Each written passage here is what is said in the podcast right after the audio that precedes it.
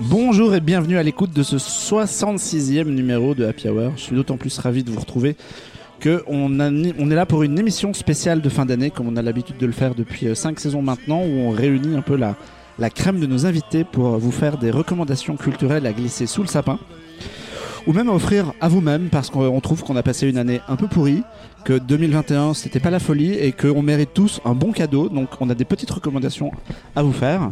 Servez-vous un vin chaud, un thé de Noël. On va dérouler tout ça avec les copains de Clone Web, Mathieu, Jean-Victor et Alexandre. Salut. Salut. Salut. Et on va faire ça avec une belle brochette d'invités qu'on a eu l'occasion de retrouver euh, dans, dans les émissions précédentes. Alors dans l'ordre de la table, on, on J'ai à côté de moi euh, Sylvestre, tu es journaliste chez Première et tu es venu euh, pour l'émission spéciale des 5 ans puisque tu es un peu le parrain de cette émission. Tu, salut, tu, tu répètes tout le temps ça, salut, parce que j'étais là à la première. T'étais là à la première, donc ça fait toi le Tu étais notre premier invité. Il y avait aussi Clémentine, enfin bon. Ça, donc, euh, voilà, donc euh, voilà, mais... ça, ça, compte beaucoup pour nous que tu sois là. Mais je suis toujours heureux de venir. Il a, il a quand même l'air toujours un peu gêné, mais il vient, c'est sympa. On est aussi avec euh, Amandine, toi tu es directrice de publication chez Sorociné et tu étais là il y a deux mois pour la spéciale d'Halloween. Salut. Oui, salut. On est avec euh, Lila, toi tu es euh, rédactrice chez Istasia. Euh, tout à fait. Plus très active, honte à moi, mais, mais je promis, je vais m'y remettre. Tu vas t'y remettre. Et toi, on t'avait reçu l'année dernière, en 2020, pour le numéro de septembre 2020, et comme c'était un peu le bazar, qu'on n'avait pas pu t'avoir à l'émission de Noël de l'année précédente qu'on avait fait un peu à distance en mode Covid. Euh, on est ravi que de te revoir pour conclure 2021. Je suis ravi d'être ici. À côté de toi, il y a Manon. Toi aussi, tu es chez, journaliste chez Surociné, pareil comme Amandine, dont les gens t'ont entendu en octobre. Et enfin, euh, on a la chance d'accueillir Martin, qui est euh, bassiste du groupe Payrich. Un groupe dont on aime vachement la musique et dont le, dernier album m'a beaucoup accompagné tout au long de, de l'année. En, mars, on avait reçu Mathias qui est, le chanteur et qui pouvait pas être là. Donc, euh, du coup, on a le bassiste. Quoi. Voilà, on a le bassiste. déjà. Est-ce que c'est un peu le truc de la loose, le bassiste? Euh, Ouais, bah un, un, peu, la réputation de la déjà, déjà, t'as mis dans la même phrase bassiste et chance, ce qui est très rare. Merci pour ça. Mais première idée de cadeau de Noël. Première idée de cadeau de Noël, Fix It All, sous le sapin, direct, allez. Le beau vinyle. C'est beau. Le beau vinyle, exactement. Euh, vous pouvez réagir à cette émission en nous mentionnant sur les réseaux sociaux ou avec le hashtag Happy Hour Pod. On va commencer joyeusement ce numéro en musique, puisqu'on va parler d'une chanteuse qui s'appelle, alors je sais pas du tout comment on prononce, Charlie XCX. Oui, yes. Charlie XX.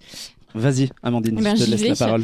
Euh, alors j'avais très envie d'en parler parce que non seulement c'était ma top artiste numéro 1 de Spotify 2021, euh, c'était ma top euh, chanson, en fait c'était mon numéro 1 de partout. Et elle a sorti un, un EP en 2000, enfin du coup septembre 2021.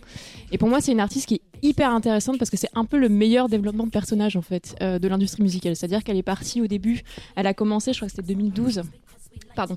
Elle a commencé en 2012 euh, avec euh, un truc un petit peu mainstream. On la connaît beaucoup avec son, duo et son featuring avec. Euh, mince, j'oublie toujours son nom, pardon. Comment elle s'appelle? Elle s'appelle, elle s'appelle Iggy Azalea. Merci parce qu'à chaque fois je confonds les lettres. Avec Iggy Azalea, oui, je, confonds les lettres, ce qui est très gênant. avec Fancy, donc c'était quand même un truc assez mainstream. Et il se trouve que entre temps, ça a été vraiment, elle est, elle est partie dans quelque chose de beaucoup plus expérimental. Et c'est là où ça devient extrêmement intéressant c'est qu'elle a fait donc euh, des trucs du style euh, fancy, boom clap. Elle a fait des chansons pour euh, nos étoiles contraires, donc elle revient quand même de vachement loin. Attends, moi j'ai trop pleuré devant, je veux dire, attention. Hein. Je l'ai pas vu, mais mais bon voilà. et puis elle avait quand même à côté de ça un, comment dire un style un petit peu plus expérimental avec des albums qu'on connaît pas forcément en France, notamment un qui s'appelle True Romance qui a été sorti encore en 2012, mais comme ça a été éclipsé par des chansons beaucoup plus mainstream, bah c'est passé un petit peu inaperçu. Et puis 2016 arrive et 2016 ça nous sort un truc qui s'appelle Vroom Vroom. ouais. J'adore. Tout un programme. la BO de Cars 3. Mais, mais pour le coup, euh, le, titre est assez marrant. Mais du coup, c'est un EP de 4 musiques. Et c'est là où, en fait, sa carrière, elle va complètement changer. Et elle va partir de ce qu'on appelle aujourd'hui de l'hyperpop. Euh, qui est un style euh, qu'elle a, je vais pas dire inventé, mais qu'elle a quand même particulièrement. Enfin, elle est devenue un peu une figure de proue.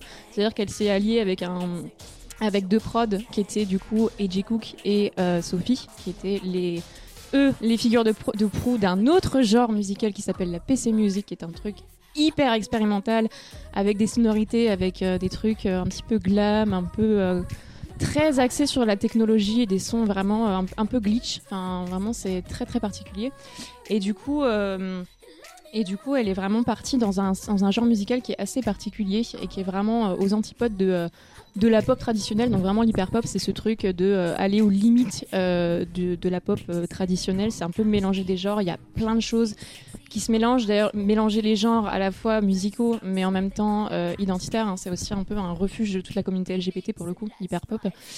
Et pourquoi je vous raconte tout ça? Parce que on l'avait laissé du coup en 2020, premier confinement, avec un album qui était DIY, donc un truc un petit peu pour le coup, qui est, je pense, un de ces trucs les plus expérimentaux avec euh, Pop 2 qui s'appelait How I'm Feeling Now, avec euh, vraiment des sons euh, pas forcément et pas franchement accessibles et qui sont vraiment très loin d'être mainstream. Et donc voilà, c'est là, c'est là qu'on l'a laissé, donc avec vraiment des sonorités assez, enfin, on appelle ça un peu la pop du futur, et je peux comprendre pourquoi pour le coup. Et puis, euh, et puis l'été dernier, euh, elle a commencé à poster plein de photos sur, euh, sur son Instagram qui étaient un peu aux antipodes de tout ce qu'elle avait pu faire. C'est-à-dire que jusqu'à maintenant, elle avait une esthétique un petit peu années 2000, un peu, un peu kitsch, un, peu, un, un petit peu coloré, en même temps un truc un peu sucré. Et puis l'été dernier, elle a commencé à, à publier des, photos sur son Insta. Il faut quand même savoir qu'elle est née sur MySpace, donc Internet, elle le connaît parfaitement. Et je pense qu'elle a bien compris que c'était un, un, outil euh, pour toucher euh, sa communauté, que ce soit TikTok, que ce soit Instagram, Twitter, et c'est là où c'est hyper intéressant, c'est vraiment elle sait comment l'utiliser. Et elle a commencé du coup à, poster plein d'images super bizarres, hyper gore, hyper euh, un peu ultra sexy et super macabre, dont elle arrêtait pas de poster un truc en particulier qui était Crash de Cronenberg. Et il y avait vraiment que ça, des voitures en feu, des, accidents de voiture. Enfin, voilà, elle a commencé à bâtir son esthétique là-dessus, qui était quand même aux, antipodes de ce qu'elle a pu faire jusqu'à maintenant. Et elle a commencé un petit peu à remettre en question tout ce qui était euh, l'hyper-pop, notamment dans un post où elle disait euh, Ouais, euh, est-ce que c'est pas finalement un terme un peu parapluie où on, abrite un peu tous les genres musicaux qui sont un peu en dehors des carcans ou des codes musicaux qu'on a actuellement. Donc elle commence un peu à remettre son image en question. Et puis, du coup, euh, septembre 2021, elle sort un premier single qui s'appelle Good Ones, qui est un truc hyper court qui dure deux minutes et euh, dans lequel c'est assez surprenant parce qu'on est un peu loin de. Euh, enfin, on est un peu loin. J'exagère un peu, mais on, l'a laissé du coup avec un truc hyper expérimental. Elle revient avec quelque chose de beaucoup plus pop, beaucoup plus punchy, beaucoup plus, beaucoup plus accessible pour le coup.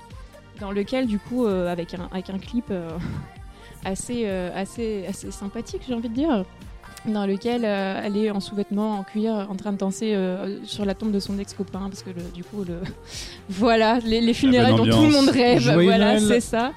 Euh, et donc et donc voilà. Et en même temps parallèlement à tout ça elle commençait à dire que elle allait vendre son âme au diable qu'elle allait donc sous-entendu elle allait vendre son âme à l'industrie de la musique.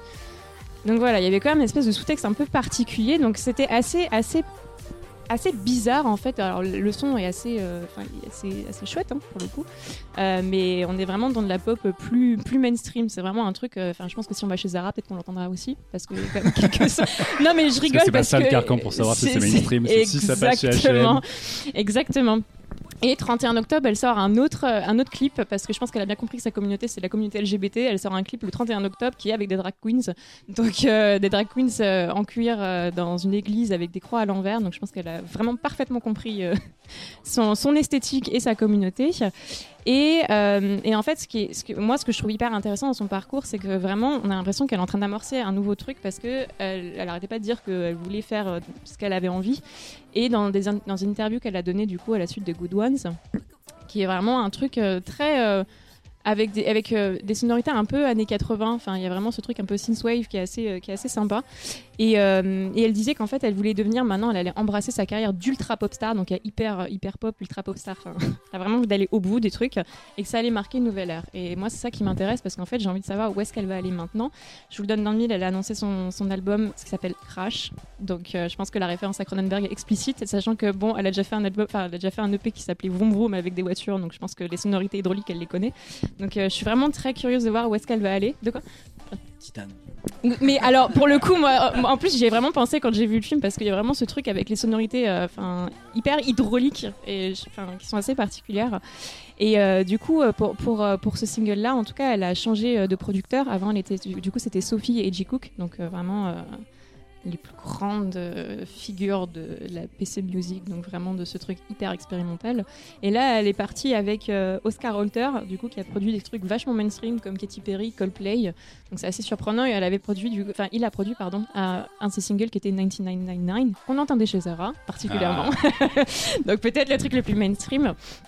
Et là, euh, il y a tout juste une semaine, euh, au moment où moi j'ai proposé de parler de, de, ce, de single-là, il y a eu un remix qui est sorti parce que en fait c'est quand même un, espèce de microcosme où euh, les musiques en fait sont reprises un petit peu par beaucoup d'artistes et, tournent entre elles, ce qui est vachement intéressant parce que ça donne des, réinterprétations assez, particulières.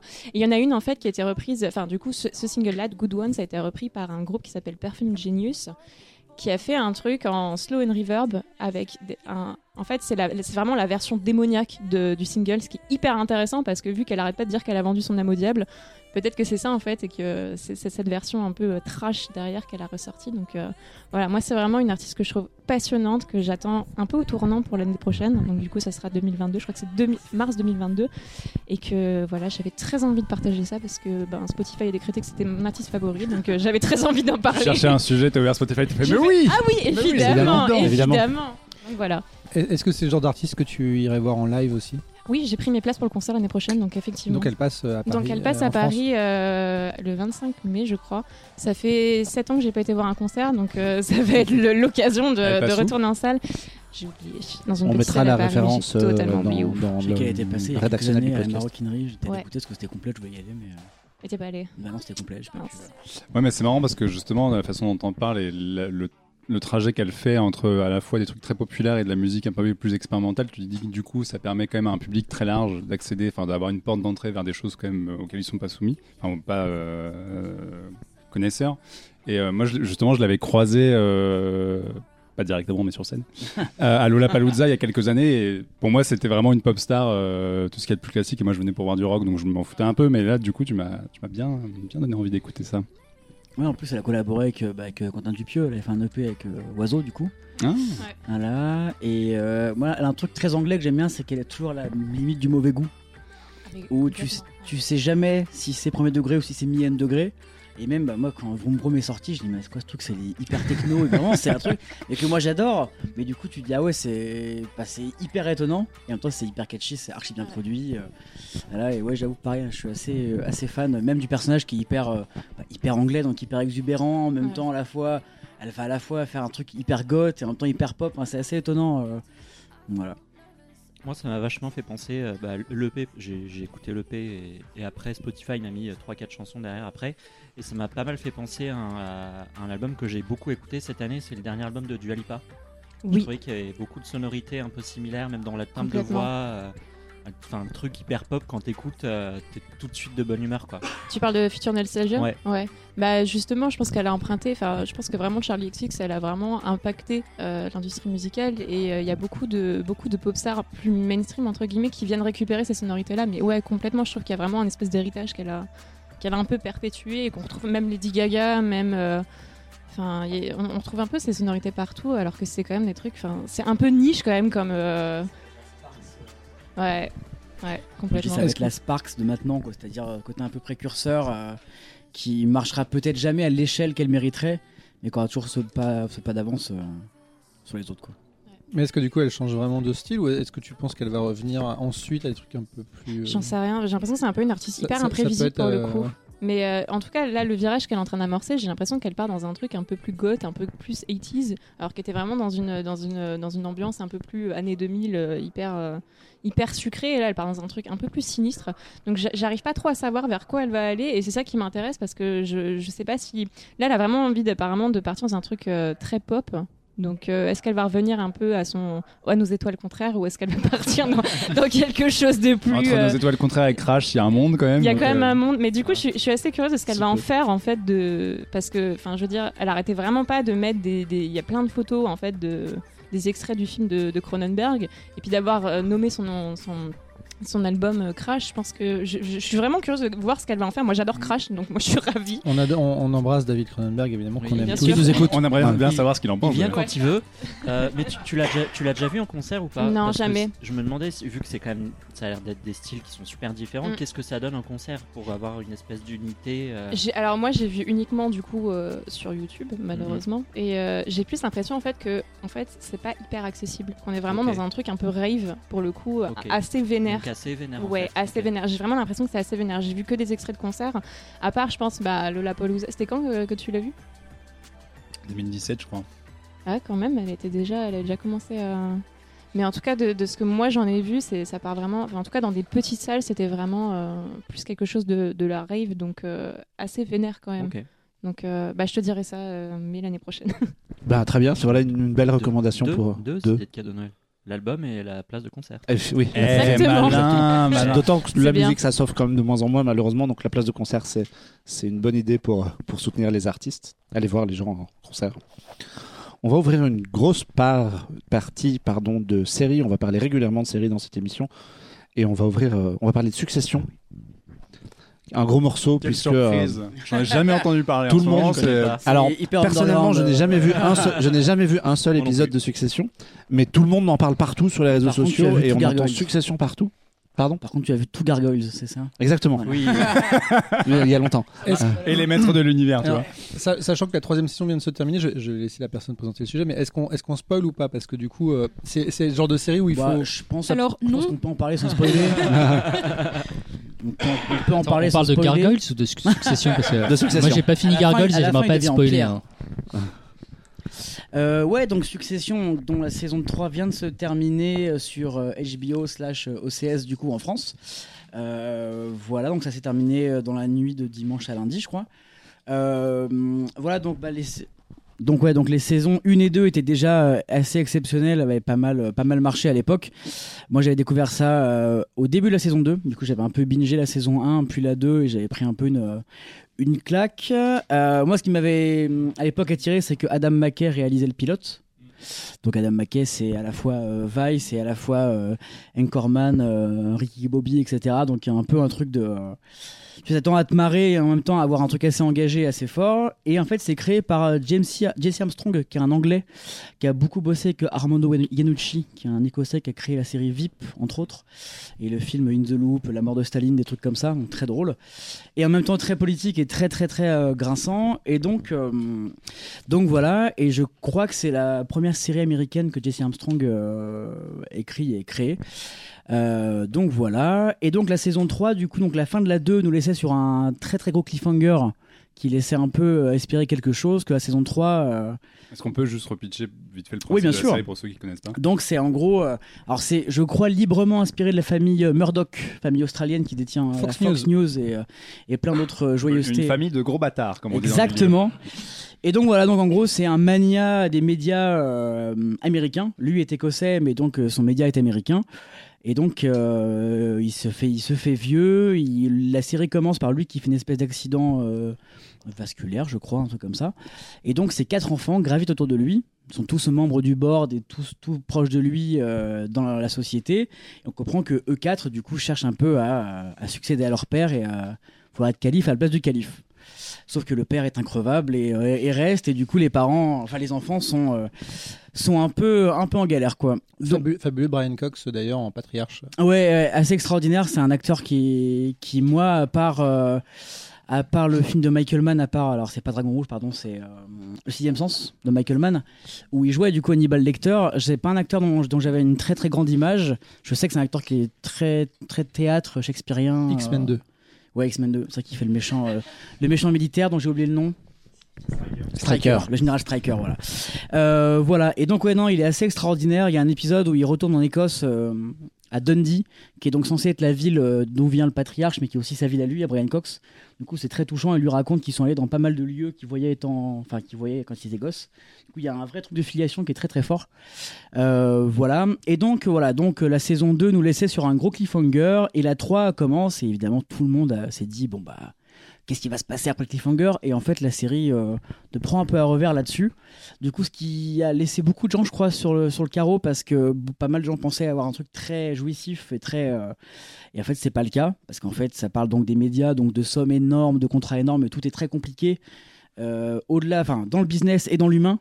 Et du coup, nous, on est vraiment entre les deux, entre l'attachement pour ces espèces de gros cons milliardaires euh, qui se battent euh, pour avoir leur jet privé, leur machin, leur machin. Euh, qui voilà, il y a plein de scandales horribles qu'on découvre. Par exemple, on découvre qu'il y en a un qui a fait un, un défi pour tatouer un truc sur le, la tête d'un SDF. Et donc ils font tout pour essayer ah. d'étouffer cette affaire-là. Enfin bref. T'as jamais fait ça de ta vie pas, pas encore. non non non mais voilà du coup non non du coup voilà donc c'est euh, donc c'est assez horrible et pourtant on arrive à s'attacher à ces à ces gens.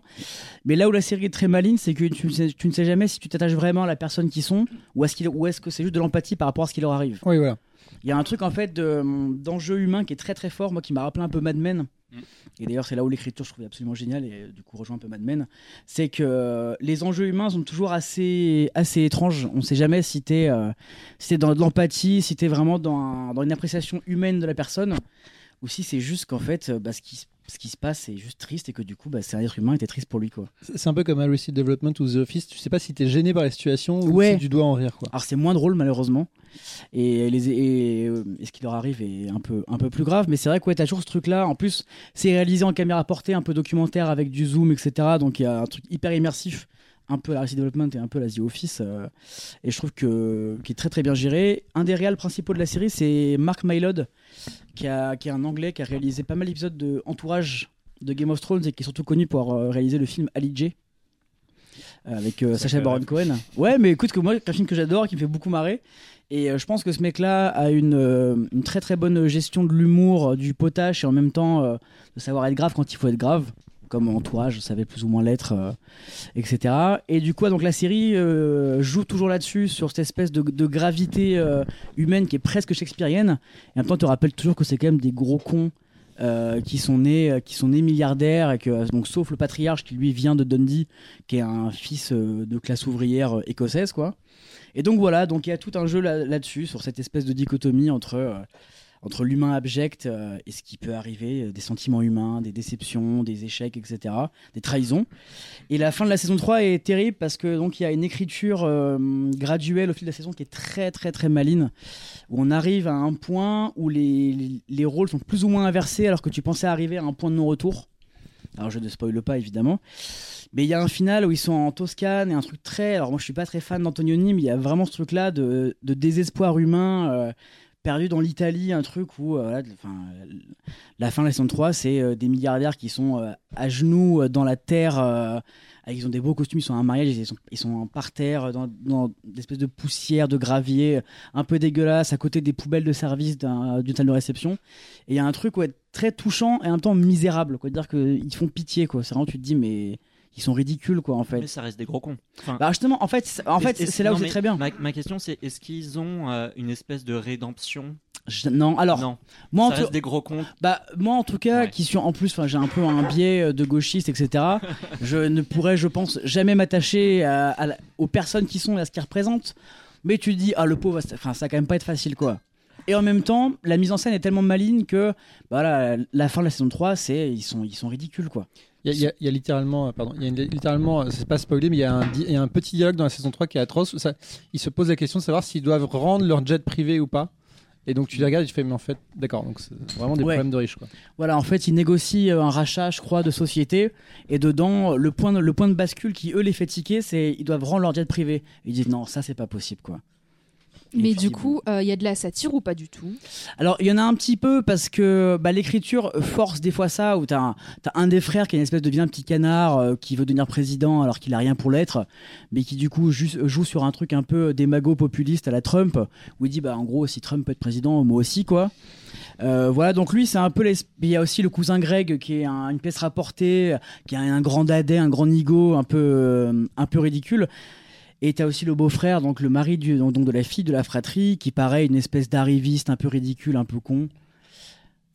Et c'est euh, ouais, mais d'ailleurs, ce, ce moi je trouve qu'il y a beaucoup d'humour dans la série, mais c'est de l'humour grinçant. C'est vraiment, euh, on n'a pas envie d'être avec eux, en même temps on est fasciné. Je crois que c'est un truc de rapport à la série qui est un peu étrange, c'est que c'est un peu le, mauvais côté des choses. On a envie de savoir ce qui se passe alors qu'on supporte pas du tout ce qu'on regarde. Et il euh, faut, préciser que du coup c'est un peu la série star d'HBO depuis la fin de Game of Thrones. Ouais, c'est ça. Euh, eux-mêmes étaient, hein. étaient, surpris du truc. Et c'est surtout la saison 2 a été diffusée avant le premier confinement. Non, ou juste euh, après. avant, avant, avant. Mais du coup, euh, la pire attente pour les gens depuis un an, c'était le fait que la saison 3 n'a pas pu rentrer en production pour des questions euh, de, de, sanitaire. Et, du coup, on a attendu plus que de raisons cette saison 3. Moi, j'ai, moi, j'ai un peu plus de réserve sur le fait que ça répond. Enfin, toutes les promesses scénaristiques n'ont pas été forcément levées. Pour autant, ça reste de l'excellence de jeu d'acteur. Il y a un casting phénoménal. Ça reste de l'excellence d'écriture parce qu'en fait, ça nous tord les boyaux à chaque fois qu'on regarde. Et euh, le côté, pour le côté soft, essayez de regarder Arrested Development, qui est vraiment la même chose d'une famille riche qui, qui s'engueule en interne. Ouais, Ça me faisait justement, enfin la façon dont tu le décrivais, ça me faisait énormément penser à Arrested Development. Il y, a aussi, euh, il y a aussi Cheats Creek. Ah, que j'ai pas vu, bien. Aussi, ouais.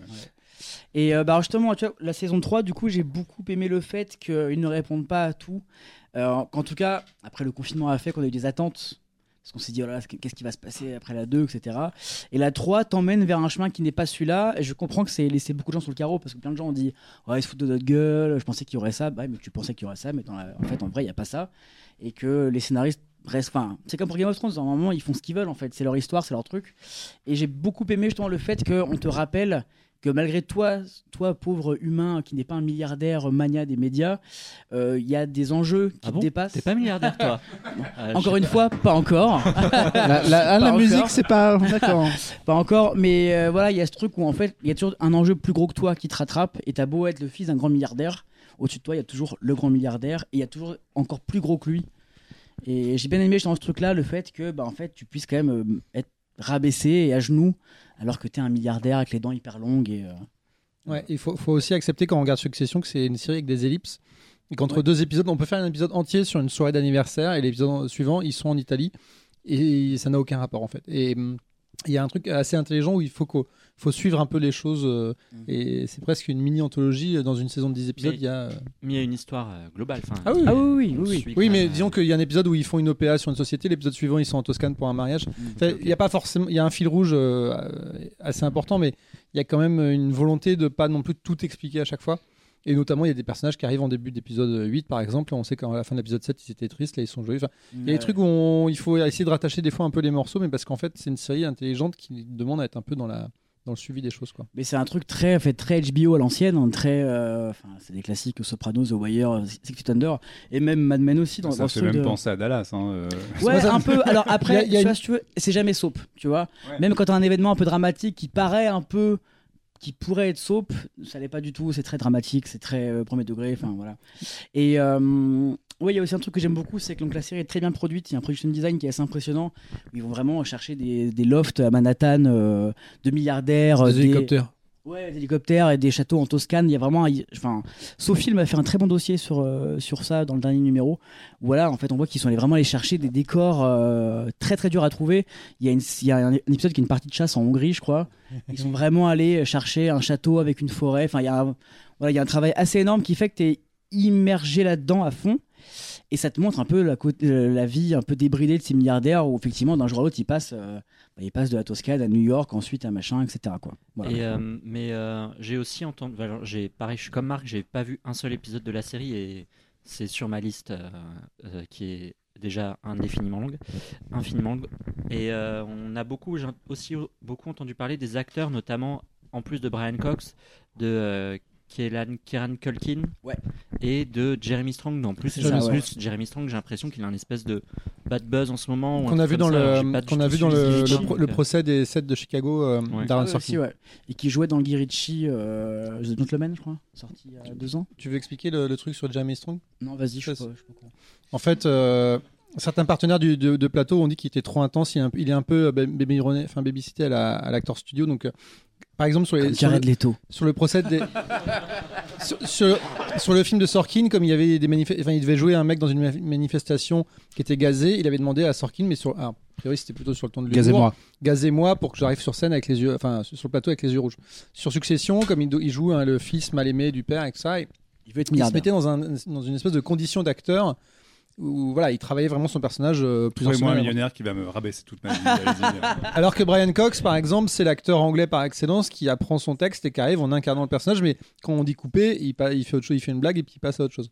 Et donc du coup, ça a créé a priori des petites tensions, mais euh, de ce que j'ai pu lire de la réaction notamment d'Aaron Sorkin, c'est plutôt euh, les journalistes qui ont monté ça en épingle pour essayer de faire un buzz sur le truc parce que in fine, c'est un extraordinaire acteur, euh, Jeremy Strong, il n'y a aucune raison de remettre en cause sa méthode, euh, peu importe, enfin, c'est pas, pas le problème des autres. Ouais, et puis après, je pense que malheureusement, les acteurs qui utilisent la méthode pour faire des trucs un peu, un peu borderline, je pense que c'est pas le premier, c'est pas le dernier, et, surtout, enfin. Après, on n'est pas, dans, je suis pas dans la confidence du, plateau, mais c'est vrai que ça, ça sert tellement son personnage et son jeu, parce que son personnage est un peu à part, un peu l'espèce de, de, frère qui se fait victimiser, qui a voulu lancer une OPA sur son père, bref. Du coup, il est complètement rejeté, il est complètement détruit dans la saison 3. Et du coup, ça y va assez bien, en fait, d'être, euh, d'avoir un jeu très différent des autres. Beaucoup plus dans la retenue, dans la douleur, dans le pathos, etc. C'est un peu le personnage où tu dis, ah, lui, j'ai de l'empathie, puis en fait, t'arrives pas à en avoir, quoi. Et, du coup, les autres acteurs, à part euh, bah, justement, moi je pense à Kieran Culkin parce que je l'adore mm. dans Scott Pilgrim, mais je le connais que bah dans ouais, euh, Et dans Cousin, dans Fuller, l'avion, Cousin Fuller qui, qui, pisse, qui pisse au lit. ouais, bah écoute, il est hyper bien. Pareil, alors lui, il joue l'espèce de fils un peu méchant, quoi l'espèce euh, d'enfoiré euh, prêt à tout, euh, pervers, qui est horrible, qui est horrible. Et mais tu sens toujours une fragilité. alors, tout ce qu'il fait n'est jamais excusé, ça c'est sûr quoi. Mais par contre, il y, a, une fragilité terrible. Tu te dis, mais ce mec-là, en fait, parce que leur père les rabaisse depuis qu'ils sont petits, la mère les a abandonnés, enfin bref, ils ont vraiment une enfance de merde. En fait, tu comprends que être milliardaire, bah, ça apporte pas ça apporte beaucoup d'argent ça apporte plein de luxe mais pas forcément euh, l'amour dont un enfant a besoin. Et, euh, et du coup lui c'est clairement l'espèce de euh, bah, de taré psychopathe ouais ça pervers exhibitionniste voilà quoi. Donc faut pas trop spoiler on a dit. oui. En tout cas il le, il le joue très très bien et, et voilà moi je l'ai longtemps confondu avec l'autre frère Culkin donc pas Macaulay mais le deuxième dont j'ai oublié le nom euh je connais que Macaulay et euh, Celui euh, qui joue dans Lords of Chaos. Enfin bref, ils sont trois. Il y a le... Bon bref. Et euh, parce qu'ils ont un peu tous la même tête. Et du coup, c'est assez marrant justement de, de te projeter sur Macaulay Culkin, qui est la référence là, et de voir en fait que ce mec-là est espèce de petit rejeton un peu bizarre. Enfin, c'est assez rigolo quoi. Très bien trouvé. Faut, faut voir la, faut voir ça. Il a, il a, il a été l'hôte du SNL il y a quelques semaines, Kira Culkin, et il montrait des, des images d'archives des années 90 où c'est son, frère petit qui faisait le SNL et lui était dans ah, génial. Et, il montrait qu'il était à côté dans les vidéos et que c'était le petit frère qui était dans un coin etc et euh, moi j'avais une question pour toi qui est, qui est musicien euh, la musique de Succession de Nicolas Britel extraordinaire c'est ça fait partie des séries où moi je ne, je ne zappe pas le générique ouais pareil et c'est un des rares ça, ça fait très longtemps parce qu'en plus les génériques sont un peu passés de mode maintenant parce que maintenant on switch générique sur, euh, sur Netflix et sur Canal. Euh, mais ouais, il y a ce truc de piano hyper entêtant, là, hyper euh, assez étrange, et je crois que tout le monde l'adore. Dire que et, il, a, il, a, il, déplie le thème sur de nombreuses compositions, que ce soit pour des scènes de mariage, des scènes de dramatique, d'humour, etc. Et moi, je, je dois avouer que, notamment en voiture, pour partir en vacances, je mets la musique de succès. pour des belles vacances en Toscane. Sympa. Est-ce que tu t'imagines aux manettes de ton jet privé quand tu fais ça Oui, dans ma Twingo, je fais. Imagine milliardaire, ouais. Est-ce que tu rendrais ta Twingo? Pas. Alors il y avait un mème extraordinaire, je crois qu'il partait de Snapchat où il y avait un filtre Kermit. Tu pouvais mettre Kermit en 3D qui danse euh, chez toi, quoi. Et il y avait quelqu'un qui avait mis euh, donc Kermit qui danse sur la musique de Succession et ça rend extrêmement bien. Donc je vous invite à chercher euh, Kermit Succession sur YouTube, c'est trop trop marrant. J'aime bien la conclusion de ce sujet. Ouais, et, du coup maintenant dès que j'entends le, le, générique, je pense à Kermit qui danse. Voilà. Et, du coup vous, vous l'avez vu ou pas Succession?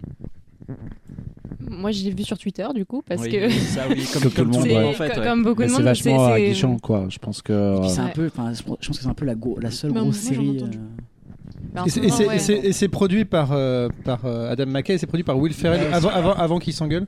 Et du coup, c'est coproduit par Ferrell aussi. Ah, c'est la boîte de prod dont j'ai oublié le nom, non HBO Will, Will, Ferrell est patron d'HBO maintenant. On va, on, on, va enchaîner et, et, changer de sujet puisque on, a beaucoup, on a beaucoup de séries à évoquer. On va, on va switcher d'un sujet série à un sujet autre. Et là, on va basculer dans la, bande dessinée. Ah, c'est à moi. C'est complètement à toi. puisque après euh, huit 8 ans d'absence, les euh, Juan Diaz Canales et Juanjo Guarnido reviennent avec un, nouvel album de Black Sad. Alors moi je ne connaissais pas du tout la série avant il y a quelques semaines à part de réputation, je n'avais jamais lu. What? J'ai ouvert j'ai ouvert le tome 1 de Black Sad il y a fin de ce podcast un, mois, il y a un en 2021. Je, je rappelle quand même qu'on a été éduqué avec un parent qui énormément de BD. Oui, voilà, un, pays entier, La, Belgique, ouais. voilà, on a grandi avec Lucky Luke, Astérix, Tintin. ouais, j'avais jamais lu Black Sad et quand j'ai ouvert le premier tome, je suis tombé de ma chaise tellement c'est génial. Alors en fait, ouais, je voulais un peu vous parler de Black Sad en général et pas seulement du dernier tome qui vient de sortir. Alors pour faire un petit historique, en 1990, l'année où je suis né. Donc ça remonte. J'allais dire t'étais pas né. mais je, venais de naître. Donc on a Juan Diaz Canales et Juanjo Guarnido qui se rencontrent euh, au studio d'animation en Espagne qui s'appelle Lapith Azul. Je dis l'accent. Et donc le premier est scénariste et en fait il a cette idée de créer un polar noir avec un chat détective et des animaux anthropomorphes. Donc à partir du moment où il y a un chat, de toute façon c'est déjà une très bonne idée. Exactement. Donc Juanjo Garnido, donc qui lui est le dessinateur, il est complètement emballé par ce projet et il demande en fait au scénariste de lui, faire confiance. Il, le harcèle un petit peu pour lui dire bah, moi je veux dessiner ton truc et finalement euh, le mec chelou qui a donne-moi ta BD, Et finalement euh, Canales finit par accepter et il, se lance un peu dans cette histoire. Alors il s'avère que bon dans les années 90 on n'avait pas d'email, on n'avait pas, on avait juste le téléphone donc il s'écrivait des lettres. Et il s'en... milliardaires, il l'avait. c'est vrai. Et euh, il s'écrivait des lettres, il s'envoyait, euh, il s'envoyait en fait des pages de scénario par lettre. Et au final, au bout d'un moment, au bout de six ans, euh, Canales a terminé le scénario. Et, et donc Guarnido commence, à, commence à dessiner cette bande dessinée. Alors, parallèlement à ça, il faut savoir que le dessinateur, c'est super important pour la BD, a travaillé chez Disney euh, en tant qu'animateur, puisqu'il a bossé notamment, au studio à Montreuil, ouais. à Montreuil. Il a bossé sur Dingo et Max et euh, Le Bossu de Notre-Dame. Et je trouve que ça se ressent vachement euh, dans, Pardon, dans il n'y avait pas Tarzan aussi. Tarzan et même Hercule en fait. Ouais, il a mm-hmm. travaillé sur Hercule. Et donc. C'est finalisé et le premier album qui s'appelle Quelque part entre les ombres sort en 2000, édité par Dargo. Là, c'est évidemment un énorme succès, un succès à la fois critique et un succès euh, public. Ça se vend très très bien, ça, ça marche super bien et euh, la série commence à avoir une bonne petite réputation.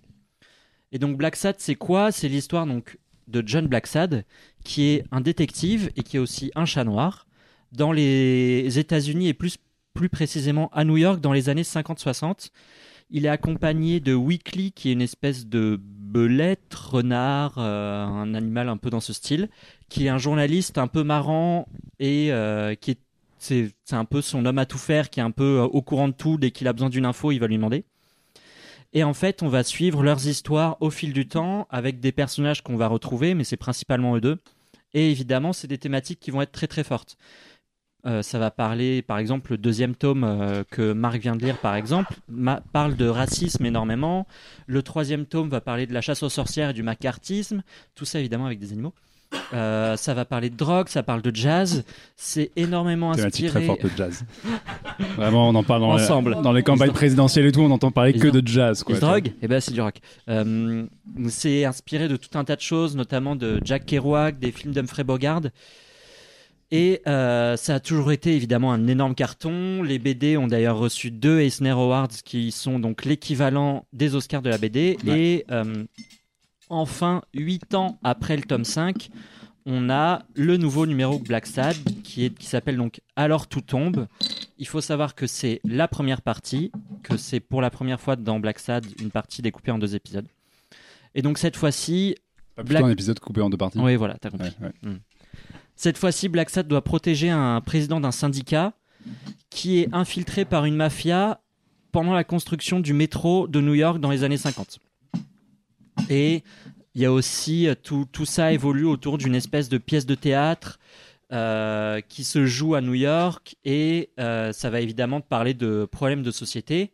Ça m'a assez marqué dans les premières pages, puisque les premières pages de, de, cette BD, on a une espèce de pièce de théâtre qui se joue dans un parc new-yorkais, et il y a des flics qui arrivent et qui commencent à tabasser tout le monde. Et donc je me dis ah ok. Des flics quoi. On, voilà, on peut, on, ça commence à parler un peu de violence policière, ça, ça parle de la place de la presse, le pouvoir des grands industriels. Donc ça, ça aborde plein de thèmes vraiment super super intéressants évidemment toujours avec des dire des petits animaux mignons alors ils sont pas ils sont pas toujours mignons mais en tout cas en tout cas des animaux c'est vraiment complètement captivant c'est haletant et franchement, moi, quand je lis cette BD, j'ai l'impression d'être devant un film tellement les personnages, enfin tellement c'est tellement c'est hyper prenant et hyper bien écrit, parce qu'on a en plus de ça des personnages secondaires qui vont prendre en épaisseur. Tout va, tout va prendre le temps d'être euh, vraiment développé et de façon euh, vraiment patiente.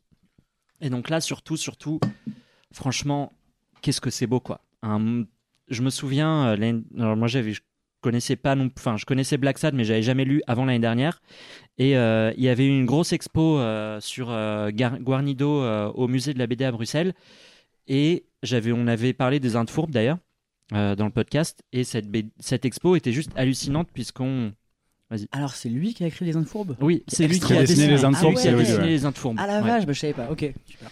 Et, euh, et, je me souviens de cette expo où je me dis, mais c'est incroyable la beauté de ces planches, quoi. Et j'ai la même sensation euh, en lisant cette BD, c'est que j'ouvre une page, moi je vous mets au défi, vous allez chez votre libraire, vous ouvrez n'importe quelle page. La petite mission d'Alexandre pour Noël. Vous ouvrez n'importe Vous allez chez votre libraire, vous ouvrez une page. Et vous vous dites, ah ouais, ok, en fait, le mec, euh, enfin, c'est juste hallucinant. Faut pas t'arrêter de parler quand on lève la main. On regarde, ça le Sachant que Black Sad, euh, moi j'aime beaucoup, beaucoup. Et effectivement, comme tu dis, c'est très beau. Et c'est, si vous allez chez votre libraire, c'est généralement aussi, il y a des planches à acheter euh, sous cadre et tout. C'est un peu la, une des bandes dessinées les plus, euh, bah, c'est un gros best-seller. quoi. Et puis en plus, le, ce qui est fort avec Guardino, c'est que déjà il parle à l'aquarelle, c'est aussi un des trucs qui fait que le dessin est un petit peu différent de ce que vous pouvez voir dans les rayons à côté.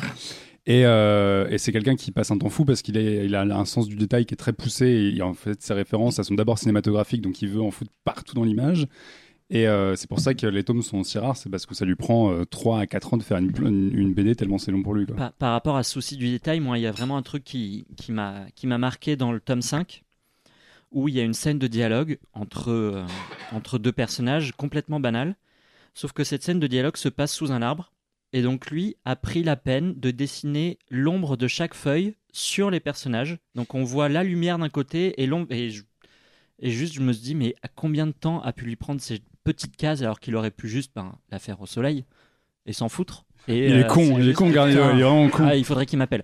Et donc, euh, moi j'ai complètement halluciné devant ce tome-là. Je trouve que on a une vraie caractérisation des personnages, on a un détail du décor, un découpage. Franchement, enfin, visuellement c'est la folie. Donc c'est une super idée de cadeau Noël. Soit le tome 6 ou même les premiers tomes si vous ne les avez pas lus. Et euh, la suite sortira début 2023. Parce qu'en plus, du coup, il y a eu beaucoup d'attentes entre le tome 5 et le tome 6. 8 ans, parce que moi, du coup, moi, je m'étais arrêté au 5 à l'époque quand j'étais étudiant, euh, quand j'avais découvert que j'avais tout lu d'un coup. Et l'autre jour, je vais à la librairie, je vois ce tome et je dis, mais attends, ils ont ressorti un truc ou c'est une version différente? Non, non, c'est un nouveau quoi. Ouais, ouais, un nouveau. Tome 6, t'as fait, ah mon dieu Ouais, j'ai dit, putain, encore un truc à acheter et à lire, merde, merde.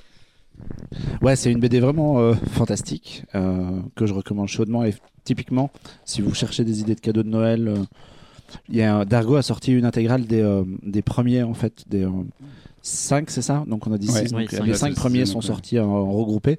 Et donc ça fait une super idée de cadeau. Puis c'est un cadeau facile parce que ça se trouve absolument partout, même dans votre supermarché. Ouais, c'est partout. Oui, et c'est méga bien. Donc, vous prenez aucun risque à. Oui, c'est pas, pas, un gros risque. C'est comme si on offrait un, Astérix ou un Lucky Luke. C'est quand même. Euh, ça fonctionne à chaque fois. Et ouais, ce qui est assez marrant, c'est que l'héritage dure parce que j'étais à Bruxelles il y a peut-être 3 ou 4 ans et j'ai vu une espèce d'escape game. Oui, on l'a fait. On l'a fait. On l'a fait avec jean Ah bah oui, c'est toi qui m'avais dit ça que tu l'avais fait, ouais. Et j'ai halluciné, je dis mais attends quand même, c'est fou. Et il y a un jeu vidéo aussi qui est assez récent qui est sorti. Qui, est sorti l'année dernière, qui a eu un mm. prix. Alors j'ai pas joué, mais il paraît que c'est pas si mal que ça. Ouais, mais c'est assez étonnant justement de voir que malgré la faible actu à l'époque, ils ont encore sorti tout ça. Et il y a un projet de film qui traîne dans un carton d'Alexandre Aja depuis euh, une dizaine d'années. Ah ouais. Oula. Ouais, un, un, projet euh, en performance capture avec euh, des acteurs animés en, en perf cap et tout. le, escape game euh, Black Sad, mais tu, tu, faisais quel animal dans ce cas? C'était. tu connais le délire des furries? C'était déguisé. On va peut-être passer au sujet d'après. si, si, si, vous voyez le visage de Jean-Victor, imagine ah, avec des petites oreilles. Bref, on va s'arrêter là. Hein. On restait et c'est juste qu'ils ont mis trois illustrations de Black Sad dans un escape game en soi. Il n'y a pas de thématisation outrancière. Moi, je voulais juste dire un truc parce que je connaissais. En fait, je connaissais que de nom. Et euh, là, du coup, tu nous faisais passer la BD euh, ben, dans les mains pendant que tu étais en train de parler. Donc, je t'écoutais attentivement. Et mhm. euh, en fait, je trouve que c'est hyper atmosphérique. et ce qui m'a surpris, c'est que bah, tu parlais du sens des détails. Il y a un moment, moi, je suis tombée sur une case où c'était littéralement un, tableau de Hooper. Oui, et, ça m'a vraiment surpris parce que c'est hyper détaillé, c'est super beau. Donc voilà, tout ça pour dire que moi j'y connais rien en BD, donc je suis très preneuse bah, de recommandations. Parce que et, euh, et vraiment, juste d'avoir ouvert là en quelques secondes, ça m'a vraiment super donné envie. Donc euh, bah, merci. Bah, voilà. Ouais, c'est chaudement recommandé par l'équipe de Happy Hour. On va, on va revenir au monde des séries avec toi, Manon puisque euh, quand on a préparé cette émission, j'ai vu le, dans, dans, le fichier qu'on partage, dans lequel tout le monde indique son petit oh, sujet. Tu donnes les coulisses, Je donne les coulisses, ouais. Euh, je révèle les astuces. J'ai vu que tu avais indiqué une série qui date un peu. Je m'attendais à voir quelque chose de récent. Et, je suis euh, toujours à la dont, de l'actu. Dont on n'a jamais parlé. Alors figure-toi que il, te, juge un peu quand il le pas dit. Du tout, pas absolument pas. Hein. Non, non, au contraire, c'est super cool de, de parler de patrimoine. J'ai découvert que, que la série fête les, les 20 ans de sa fin. Ça s'est terminé en décembre 2000 donc en décembre 2002 ou en janvier 2002, quelque chose comme ça. Donc ça fait à peu près 20 ans que c'est terminé. Tu veux nous parler d'Aria? Oui, mais alors tu dis que ça date, mais ça revient en janvier en France sur Comédie Centrale. Une rediffusion Oui, c'est ça. D'accord. Mais pas forcément avec la bande originale. Mais je m'en reparler du coup. Vas-y. Euh, bon, du coup, Daria, je pense que beaucoup de gens connaissent au moins à travers les mèmes, puisque c'est quand même une sacrée source de mèmes. Ouais, au moins le visuel de la jeune fille. Euh. Au moins la, la, fille à lunettes euh, devant le feu, enfin avec mm. le feu qui se reflète sur ses lunettes. Mais c'est surtout une série télévisée d'animation créée par Suzy Lewis Lynn et Glenn Eschler. Désolée si j'ai un peu écorché les noms. Et elle a été diffusée entre 1997 et 2002 sur MTV. Puis elle est arrivée en France en 2018, d'abord sur Canal+, puis sur MTV. Seulement en 2018 euh, 1980. Ah oui, ah wow. non, oui, en effet. Euh, euh, bon, du coup, c'est une série dérivée de Beavis and euh, Butthead que je ne connais absolument pas. Voilà, j'ai appris ça tout à l'heure. C'est une série, la série la plus débile du monde. c'est une série débile, ouais. de, de, tu te souviens ce qui, ce qui était diffusé euh, sur MTV dans les années 90 en plus de ah, Je m'en souviens pas justement en fait. J'avais 5 ans. Ouais, en fait, c'est ces deux gros débiles euh, un peu enfin, j'allais dire un peu con mais ouais, c'est ça quoi. Ouais, une histoire de deux débiles. Puis c'est créé par un mec dont j'ai oublié le nom, mais qui a créé aussi la série Silicon Valley, qui a fait Idiocracy, etc. C'est Mike Judge. Mike Judge, merci ouais. En fait, j'ai appris du coup euh, tout à l'heure que Daria était un personnage secondaire de cette série débile. Ah, c'est deux crétins qui arrêtent pas de rigoler, donc je pense qu'elle faisait figure de, de, personnages un peu plus réalistes et, les pieds sur terre, quelque part. Je sais pas, en fait, vraiment, j'ai appris ça tout à l'heure en préparant mon sujet, je ne savais absolument pas. Du coup, Daria, c'est l'histoire d'une lycéenne bah, qui s'appelle Daria, surprenant, qui vit avec ses parents, donc euh, sa mère qui est une espèce de euh, femme super carriériste et son père qui est toujours stressé, mais on va dire qu'il forme un espèce d'environnement quand même assez sain, assez euh, banal, entre guillemets. Et elle a également une petite sœur qui s'appelle Queen. Et Daria, c'est une fille complètement euh, misanthrope. Elle aime personne, elle est toujours blasée, elle est toujours cynique, elle use beaucoup de sarcasme. Et Queen, c'est un peu l'inverse, puisque Queen, c'est euh, une fille un peu premier degré, extrêmement narcissique, euh, très centrée sur la mode et les garçons, parce qu'elle aime beaucoup séduire les garçons, et elle a d'ailleurs à peu près tous les garçons de l'école à ses pieds.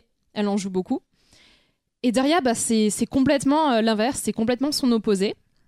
Donc euh, déjà, moi je sais que je m'attendais surtout à découvrir le personnage de Daria en regardant Daria. Et finalement, j'ai adoré le personnage de Queen parce que je trouve qu'il est ultra bien écrit et surtout, elle a des répliques super drôles.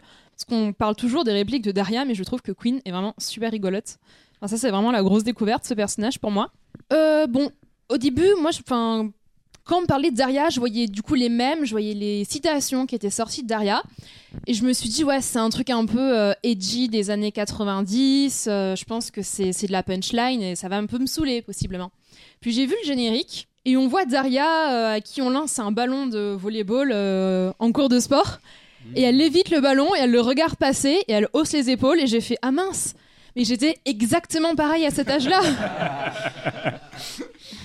Mais quand je dis pareil, c'est que j'étais complètement capable de faire ce genre de truc et du coup, moi, ça m'a, ça m'a attiré personnellement, on va dire. Et je me suis dit, ben mince, alors peut-être que ça va parler un peu de ma vie. effectivement, ça parle un peu d'adolescence. Alors, c'est pas forcément le truc plus évident, on va dire. Mais ça parle ben, d'une adolescente quand même mal dans sa peau. Parce qu'on dit, ouais, elle est blasée, elle a des super punchlines et tout, mais c'est quand même une fille sacrément mal dans sa peau. Ça parle un peu de problématiques euh, adolescentes parce que Daria, au début, moi je la voyais un peu comme une figure intouchable. Puis on s'aperçoit que non, parce que par exemple, elle est super complexée face euh, à son crush qui est euh, le grand frère de sa meilleure amie. ensuite, qu'est-ce que je peux dire là-dessus? Ben, il y a un doublage français. Enfin, moi je l'ai vu en français, le doublage VF, je trouve, est quand même super qualitatif. Du coup, alors excusez-moi, je vais encore écorcher les noms. Daria, elle est doublée par Marjorie Frantz, Queen par Valérie Karzanti. Alors, vraiment, je, salue la, performance pour Queen parce que je trouve que le doublage est vraiment génial. Enfin, moi, elle me fait beaucoup rire en tout cas. Pardon, mais Valérie Carcenti, c'est pas la nana d'une série sur M6 C'est pas de scène de ménage Non? Alors là, je sais absolument pas. le, mais c'est possible. Le crossover que personne n'avait vu venir. Est-ce que scène de ménage sera un spin-off de Daria? C'est une rêve, mais euh, scène de ménage utilise, euh, utilise des acteurs de doublage Gérard Hernandez notamment. Euh, euh, Absolument, tu as raison. Euh, je confirme, c'est bien, c'est bien cette actrice qui joue dans Scène de ménage. Oui, oui, oui, c'est elle. C'est Liliane de Scène de ménage. C'est très podcast, ce qu'on mais en fait, c'est effectivement une comédienne de doublage à la base avant d'être d'être dans les séries. Donc bonne mémoire, bravo. D'accord, alors là je viens d'apprendre que Liliane de scène de ménage. On vient de fracasser la série là. Merci au professeur Picard qui et, donc. Et, tu apprends aussi qu'autour de cette table des gens regardent scène de ménage. Ah, je suis perturbé. Mais du coup, euh, moi, je, fais partie de la génération qui a regardé Daria en direct. Et... Oh, comment il se la pète. Tu es vieux, c'est ça. Je suis juste vieux en fait, c'est ça. Et, euh, non, mais tu avais raison de dire que c'est pas que du sarcasme parce que Daria, à l'époque, déjà, on en parlait beaucoup pour euh, sa faculté à pouvoir euh, attaquer n'importe qui, n'importe quoi et d'être dans ce registre-là. Et en fait, c'est aussi fait partie de ces, films ou ces séries sur l'adolescence, le monde du lycée, etc., qui, qui parlaient évidemment à une génération entière. D'ailleurs, je trouve aussi que c'est une série vachement quand même sur les années 90. Alors, c'est peut-être parce que je vois ça avec du recul, du coup, aujourd'hui. Mais il y a plein de références marqueurs temporels. Elle parle énormément, par exemple, de la fin du mouvement hippie par rapport au fait que ah ben, ses parents étaient un peu hippies dans leur jeunesse et tout. Elle, fait énormément de remarques pas directement sur l'actualité par rapport à des points précis, mais elle critique beaucoup, on va dire, la société euh, dans, laquelle, dans les années 90 en particulier. Et euh, pour moi, c'est vraiment ce qui m'a marqué. Alors effectivement, peut-être que c'est le fait de voir ça euh, en 2021 qui me dit, enfin, je me dis waouh, c'est vraiment ancré dans son époque, mais ça a vraiment un recul important sur son époque, ou si c'était vraiment volontaire, je sais pas trop. Bah après, c'était MTV, quoi. Donc ils sont tous habillés hyper grunge, ils écoutent un peu tous euh, du rock parce que c'est ce que MTV passait à l'époque. Moi je me rappelle quand ça passait sur MTV, c'était vraiment euh, ce que je voulais euh, voir, c'était le lycée dont je rêvais. Punk. Tout, tout le monde écoute du rock, tout le monde est grunge, les cheveux longs. Il y avait un truc un peu bah, hyper MTV fin 90s, début 2000 quoi. Oui, c'est plus, plus le cas maintenant. J'allais dire les belles époques d'MTV. Ben du coup, euh, ben, comme on parle d'MTV, euh, je voulais parler de la musique de Daria, parce qu'elle est quand même super importante, et en même temps, ben, c'est un peu ça qui pose problème aujourd'hui. D'abord, euh, j'aimerais saluer le thème du générique, qui est You're Standing on My Neck. Je crois qu'on peut traduire à peu près ça comme Tu me tapes sur les nerfs.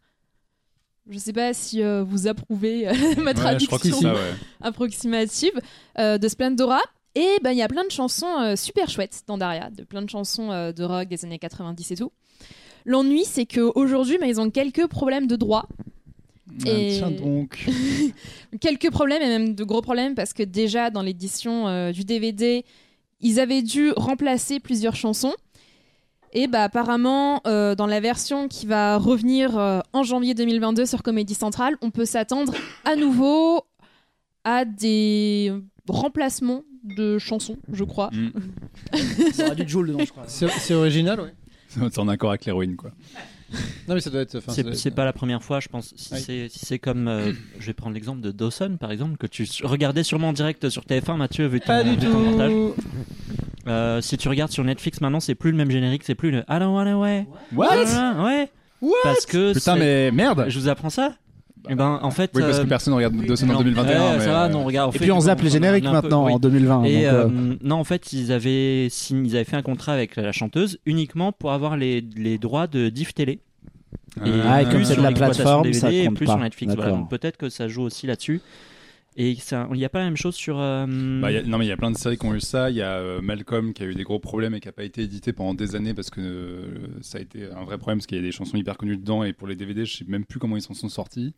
Il y a Skins aussi, ils ont changé pas mal de musique. Ouais, Matthew Mother avait, je crois qu'il y avait une scène clé de je sais plus quelle saison, qui est, je crois que c'était du block party, un truc comme ça sur, euh, sur une scène. Et en fait, en DVD, c'était pas ça. Et tout le monde a dit, mais what the fuck, quoi. Euh.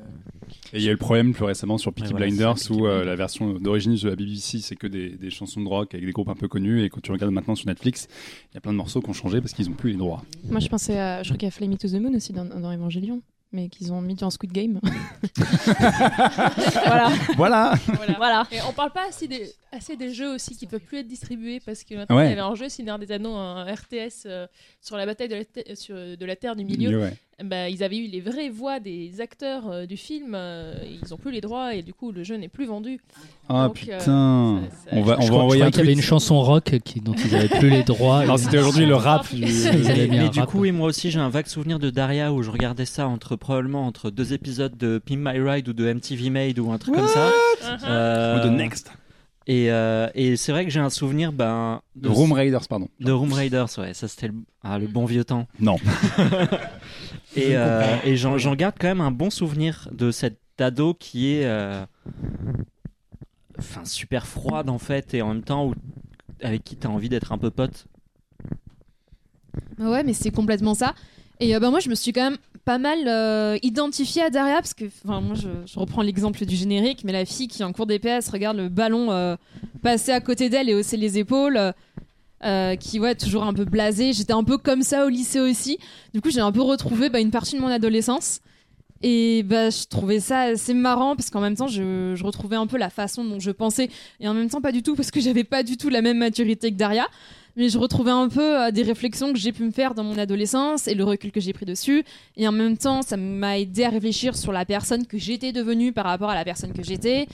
Et euh, sans partir non plus dans la crise existentielle, ben, j'ai trouvé ça euh, assez sympathique au final. C'est ce que j'allais dire, est-ce que tu t'es retrouvé toi-même? Je suis en pleine quête euh, personnelle là. Je... Est-ce que tu arrêtes les ballons de basket De volet, Mathieu. Il y, a des choses de qui volet, Mathieu. pas. Ça, les ballons. Euh, non, c'est mort. Si, si, on veut revoir derrière, on, on fait comment aujourd'hui? Ma Comédie Centrale, ce tu as dit que ça allait revenir. Manon, ça, revient, ça revient sur, Comédie Centrale en 2022. Sinon, ben, tu peux te lancer en quête d'un coffret DVD euh, d'occasion. Et c'est sur, sur, Netflix, mais pas partout en fait. Sur eBay, il, faut aller sur eBay, il y a des coffrets DVD qui traînent un petit peu mais il faut un peu fouiller. Nous mettrons l'intégralité des liens. Et... puis sinon, oui, comme Des cadeaux, mais un peu chiant à trouver du coup. Sauf sur le profil euh, eBay de Mathieu Gaillet, MG, euh, MG Cinéma 26. Euh. Du coup, si quelqu'un t'offre ça à Noël, tu sais qu'il s'est vraiment fait chier pour te le mettre sous le sapin. Et tu sais qu'il nous écoute. Mais, et, et, moi, je voudrais juste rajouter, si vous aimez bien Daria, il y a un super film avec une toute jeune Scarlett Johansson qui s'appelle Ghost World, qui est un peu genre Daria qui part à la fac et avec Tora Birch et Scarlett Johansson. Et c'est une BD à la oui, base. Voilà, c'est une bande dessinée à la base et c'est un peu le même univers. Oui. Vous, vous, me tendez une perche pour euh, la, la, transition puisqu'on va continuer à, à, parler de BD et de manga, de manga en particulier, puisque Jean-Victor, euh, pendant cette année écoulée, tu nous as vachement parlé de manga, ce qui oui, est, assez hein. nouveau pour, euh, bah, ça rejoint un peu mes activités euh, professionnelles. Mais oui, on a, on a reçu, on a reçu notre ami Sullivan Rouault au mois de mai-juin qui a lancé une collection de manga pour la maison d'édition Brajlon, à savoir Mangetsu. Et en fait, via cette maison d'édition, il a participé au, à la redécouverte d'un auteur de, de manga en France qui était euh, attendu par les connaisseurs depuis des années parce qu'il était euh, dans une espèce de trou euh, éditorial depuis très longtemps. Et en fait, cet auteur est revenu en grande force cette année. Il s'agit de Junji Ito. C'est un auteur de manga d'horreur qui a désormais quasiment 60 balais. Il est dans sa, dans sa cinquantaine, pardon. En fait, c'est un mec qui offre depuis 30 ans et qui a carrément acquéri aujourd'hui le titre de maître de l'horreur au Japon. Euh, faut savoir qu'à la, base, c'est un mec qui voulait être dentiste, euh, donc voilà, une activité très différente. Et euh, mais c'est assez quand tu lis une BD de Junji Ito, tu comprends qu'il vient de là quand même, euh, parce que en fait, il a commencé à faire des BD à côté de sa formation et il a commencé à dessiner l'histoire d'un personnage qui s'appelle Tomier. Et euh, il y a des gens qui lui ont dit mais en fait c'est pas mal du tout ton truc. Et il a fini par prépublier Tomier dans une petite édition et ça a cartonné. Et en fait, il s'est imposé dans les années 90 avec Tomier puis Spiral euh, comme étant un des nouveaux, euh, enfin comme étant le nouveau successeur de, de, des maîtres japonais de l'horreur et il a en fait jamais perdu ce titre parce que c'est quelqu'un qui est très prolifique et euh, en fait son succès est tel qu'aujourd'hui il est revenu sur le devant de la scène dans le monde entier. Il faut savoir qu'au Japon c'est un mythe le mec. Il y a des films qui ont été adaptés de ses, de ses BD, notamment Tomie qui a eu le droit à plusieurs adaptations et même un remake si je dis pas de conneries. Spiral a aussi eu le droit à une adaptation Et il y a eu après, en fait, il a, franchi les frontières, notamment aux États-Unis. Et ça, c'est un truc très récent et qui participe vraiment du, du renouveau de sa carrière. C'est qu'en fait, il y a quelques années, il y a une de ces, de ces histoires, sachant que souvent il fait des petits chapitres de 30 pages qui a été redécouverte sur le net un peu comme un creepypasta et c'est vraiment un genre dans lequel il s'imprime totalement. Et en fait les, les, les, Américains ont pété un cap dessus et du coup euh, Junji Ito est devenu euh, en fait les, les, éditeurs se sont rendus compte du réintérêt sur ce mec là et Junji Ito est devenu le mangaka le plus lu aux États-Unis. C'était euh, quelle histoire qui alors je sais plus laquelle c'est on me l'a dit mais j'avoue que j'ai oublié là je, je faute à ma présentation. Merci Sylvestre de montrer mes faiblesses. Et du coup en fait c'est tel que Junji Ito on a parlé tout à l'heure des Eisner Awards donc les Oscars de la bande dessinée américaine. En fait, il a fini par avoir des Eisner Awards, notamment pour son adaptation de Frankenstein. Et, euh, et, du coup, cette année en France, il a eu un, grand retour parce que, en fait, d'un seul coup, tous les éditeurs se sont dit, on va peut-être rééditer ce mec. Alors déjà, il y a Mangetsu, dont on a longuement parlé dans le podcast de mai, qui en fait a récupéré les droits de quasiment l'intégralité de son œuvre. Et à côté de ça, il y avait des éditeurs, qui avaient des droits, mais en fait qui les laissaient un peu dormir et qui se sont dit bon, c'est le moment. Et du coup, Delcourt Tonkam a réédité Spiral et Guillaume. Et euh, chez Mangetsu, ils ont édité Tomier, qui n'avait pas été édité depuis 15 ans en France, et ils ont aussi édité cette année Sensor et un bouquin qui s'appelle Les chefs-d'œuvre de Junji Ito, qui est en fait un bouquin qui avait été fait pour les 30 ans de sa carrière, dans lequel l'auteur avait choisi lui-même une dizaine d'histoires qu'il trouvait géniales. Et euh, en fait, il y a deux tomes. Là, c'est le tome 1 qui est sorti, le tome 2 sort en février. Et alors pourquoi je vous parle de ce mec-là au-delà de la réputation du type, c'est qu'en fait, bah, elle, est, pas fortuite. C'est un type qui est assez euh, dingue parce qu'il a un truc euh, qui est très très fort dans l'horreur. C'est que son principe, c'est souvent de partir de, de, petits trucs du quotidien. C'est qu'il adore un petit truc qui vous dérange dans la vie, genre un bouton d'acné, euh, je sais pas, la, peur de la voisine d'en face, des trucs comme ça, des trucs très cons. Et en fait, lui, à chaque fois, il chope ce fil-là, il tire dessus, il l'amplifie évidemment à l'extrême, et il transforme ça dans des espèces de trucs absolument traumatisme, enfin traumatisants. Il faut savoir que, par exemple, la première fois que j'ai entendu parler de John Jito, c'était via un pote qui lit énormément de mangas. Et euh, je lui dis, bah, Mangetsu va éditer le truc. Et il me dit, ah ouais, super cool. Je dis, ah ouais, t'aimes bien Il fait, ouais, mais j'en lis pas. je dis, bah, pourquoi est-ce que tu. pourquoi t'en lis pas si tu trouves ça bien? Il me dit parce que ça me fait faire des cauchemars. Je dis ah ok. C'est que exactement pareil. J'ai commencé à lire Spiral, je le lisais le soir. Et j'ai arrêté parce que euh, bah, je faisais des cauchemars tous les soirs. Donc voilà, preuve que le monsieur peut-être dans le mille. Quoi. Alors, cadeau de Noël toujours. Je, pense que la le thématique cadeau de Noël n'a pas été comprise par tout le monde. Bah si, parce que c'est un beau cadeau de, faire. Moi, moi je l'offre à mon frère, par exemple. Merde, s'il écoute. Euh, est-ce que, tu, est-ce que, tu l'as mis à ton frère Oui, oui, je l'adore. Ah, mais je l'adore et, il adore ce genre de truc. Mais je suis d'accord avec toi. Moi, c'est une des rares BD ou, même t'as pas envie de tourner la page parce qu'il joue vachement sur cet effet. Tu vas tourner la page et tu vas avoir une image traumatisante qui va te hanter pour la semaine. Et c'est donc je, te rejoins vraiment. Moi j'ai découvert ça. J'étais à l'étranger. Je me rappelle j'étais tout seul dans mon lit. J'ai fait non mais c'est affreux dans un hôtel. C'est l'histoire de la voisine là dont tu parles avec la, la, fenêtre de la voisine. Et, vraiment je trouve que c'est peut-être le seul auteur de BD qui, qui fait authentiquement peur. Moi, je pense que c'est vraiment la première fois où je fais un cauchemar avec quelque chose issu d'une œuvre. C'est vraiment la première fois que ça m'arrive et euh, du coup, ben, maintenant, j'évite de lire ça le soir. Bah, du coup, si vous offrez la BD, offrez aussi une heure de thérapie chez un psy la personne. Euh. Le cadeau qui revient super cher. Et alors du coup, ouais, pour, pour, donner un peu d'indication quand même aux gens sur les, les, tomes qui sont sortis cette année, je vais en conseiller trois vraiment en priorité, même si euh, tout est bien. Euh, le troisième, l'un des plus connus, c'est Tomier, donc c'est sa première publication. C'est l'histoire d'une d'une adolescente qui était euh, beaucoup trop belle et qui a créé quelques soucis dans son école à tel point que, et c'est pas un spoiler parce que c'est le tout premier chapitre, elle a été tuée et coupée en morceaux par ses petits camarades. Ah, manque de bol. Et donc ils ont dispersé disperser les, les, bouts de son corps à droite à gauche et manque de bol, le lendemain il revient à l'école et qui est dans la classe? Tomier, qui a priori est toujours là. Et en fait, le, le principe de Tomier, c'est que c'est une espèce d'esprit maléfique qui à la fois incarne une espèce de beauté parfaite mais qui a un esprit revanchard euh, qui part d'un principe un peu féministe, mais qui va en fait va pousser cette vengeance et va devenir une espèce de démon absolu euh, au sein de plein de petites histoires où à chaque fois le démon euh, Tommy revient, mais des fois on ne sait même pas si c'est elle, c'est des, femmes qui lui ressemblent et on, se pose la question de est-ce que c'est vraiment cette espèce d'organisme qu'on appelle Tommy ou pas du tout. Et en fait ce tome-là, enfin ce, ce, premier bouquin-là qui est un truc de 700 pages, c'est quand même assez costaud et hyper intéressant parce qu'on voit la capacité de l'auteur à partir d'un concept et à pouvoir construire des choses dessus et en fait l'explorer complètement, vraiment jusqu'à l'os. Euh, donc il y a toujours un truc un peu répétitif parce que concrètement toutes les histoires se terminent mal. Hein. c'est quand même un, espèce de, point commun à toutes les petites histoires qu'il fait. Mais il y a, vraiment ce truc euh, d'étomier où tu te dis en fait en partant de cette malédiction là et notamment du principe que n'importe quel bout, n'importe quelle particule de si elle reste intacte, en fait elle peut se recréer ce qui donne lieu à du body horror avec vraiment des visions d'horreur et de, trucs organiques dégueulasses. Hyper japonais comme. ouais, hyper japonais. Bah, très, si vous, vous êtes ne serait-ce que même coutumier de The Ring, etc., c'est vraiment, ça s'inscrit là-dedans, mais dans un truc encore plus graphique. Et, euh, et, donc Tomier, bah voilà, c'est vraiment la base de ce qu'il a fait. Mais après, il y a deux tomes euh, cette année qui sont excellents. Donc il y a Spiral qui fait peur à, Manon la nuit, qui ne peut plus le lire. C'est à cause d'une image en particulier qui arrive. Au début de Spiral pour ceux que qui l'ont Est-ce que c'est dans le truc en bois quand voilà, il soulève le couvercle Voilà. Ah, c'est ce qu'on parle. Voilà. Et donc Spiral, c'est l'histoire d'un petit village, d'une petite bourgade au Japon où d'un seul coup, en fait, il commence à être fasciné par la figure de la spirale. Ça démarre par le père d'une enfant qui en fait commence à voir des spirales partout et commence à tailler des spirales et, et faire des trucs de spirale et euh, voilà, on parle de ça parce que le monsieur termine très très mal et en fait cette malédiction va prendre de plus en plus d'ampleur et ça va carrément tourner en espèce de film catastrophe mais toujours avec des visions complètement délirantes. Et ce qui est dingue, c'est qu'il y a une, analyse qui est faite à la fin du bouquin qui en fait donne une nouvelle clé de lecture de Spirale. Et ce qui est, c'est ça aussi qui marche très fort avec ce mec, c'est que c'est jamais gratuit en fait. C'est réussi par, par, tellement toujours d'un truc très tangible, très quotidien, ou euh, notamment du Japon. C'est quelqu'un qui dépeint extrêmement bien ce qui se passe au Japon dans la société japonaise, mais via la métaphore et la symbolique que euh, résultat euh, bah, en fait ces récits sont vraiment jamais gratuits mine de rien même si c'est des trucs parfois très violents. Et donc le Spiral c'est très fort c'est 20 chapitres c'est pareil c'est un gros truc c'est 700 pages et euh, il y a vraiment des visions qui sont assez dantesques dedans. Et bah, la meilleure façon je pense de commencer c'est le fameux tome des chefs-d'œuvre de Junji Ito avec 10 histoires dans, dans mon souvenir notamment un chapitre de Tomier parce que comme ces chapitres sont souvent des petites histoires au sein de la grande, bah, vous pouvez les lire un peu séparément. Et là, typiquement, ils ont remis un chapitre de Tomier dans celui-là. Enfin, lui-même a choisi un chapitre de Tomier. Et euh, en fait, les chefs-d'œuvre de, Junji, Junji Ito portent bien leur nom parce que chaque histoire, en fait, reste dans la tête. C'est toujours des trucs qui sont, qui pareil, parlent du quotidien. J'ai oublié le nom de la phobie des trous, notamment s'appelle la typophobie. Tripophobie. Tripophobie, ouais. Alors il y a une histoire dans ce bouquin-là. Si vous êtes tripophobe, vous allez péter un câble. Des trous, c'est-à-dire de tomber dans un trou? Non, des, trous.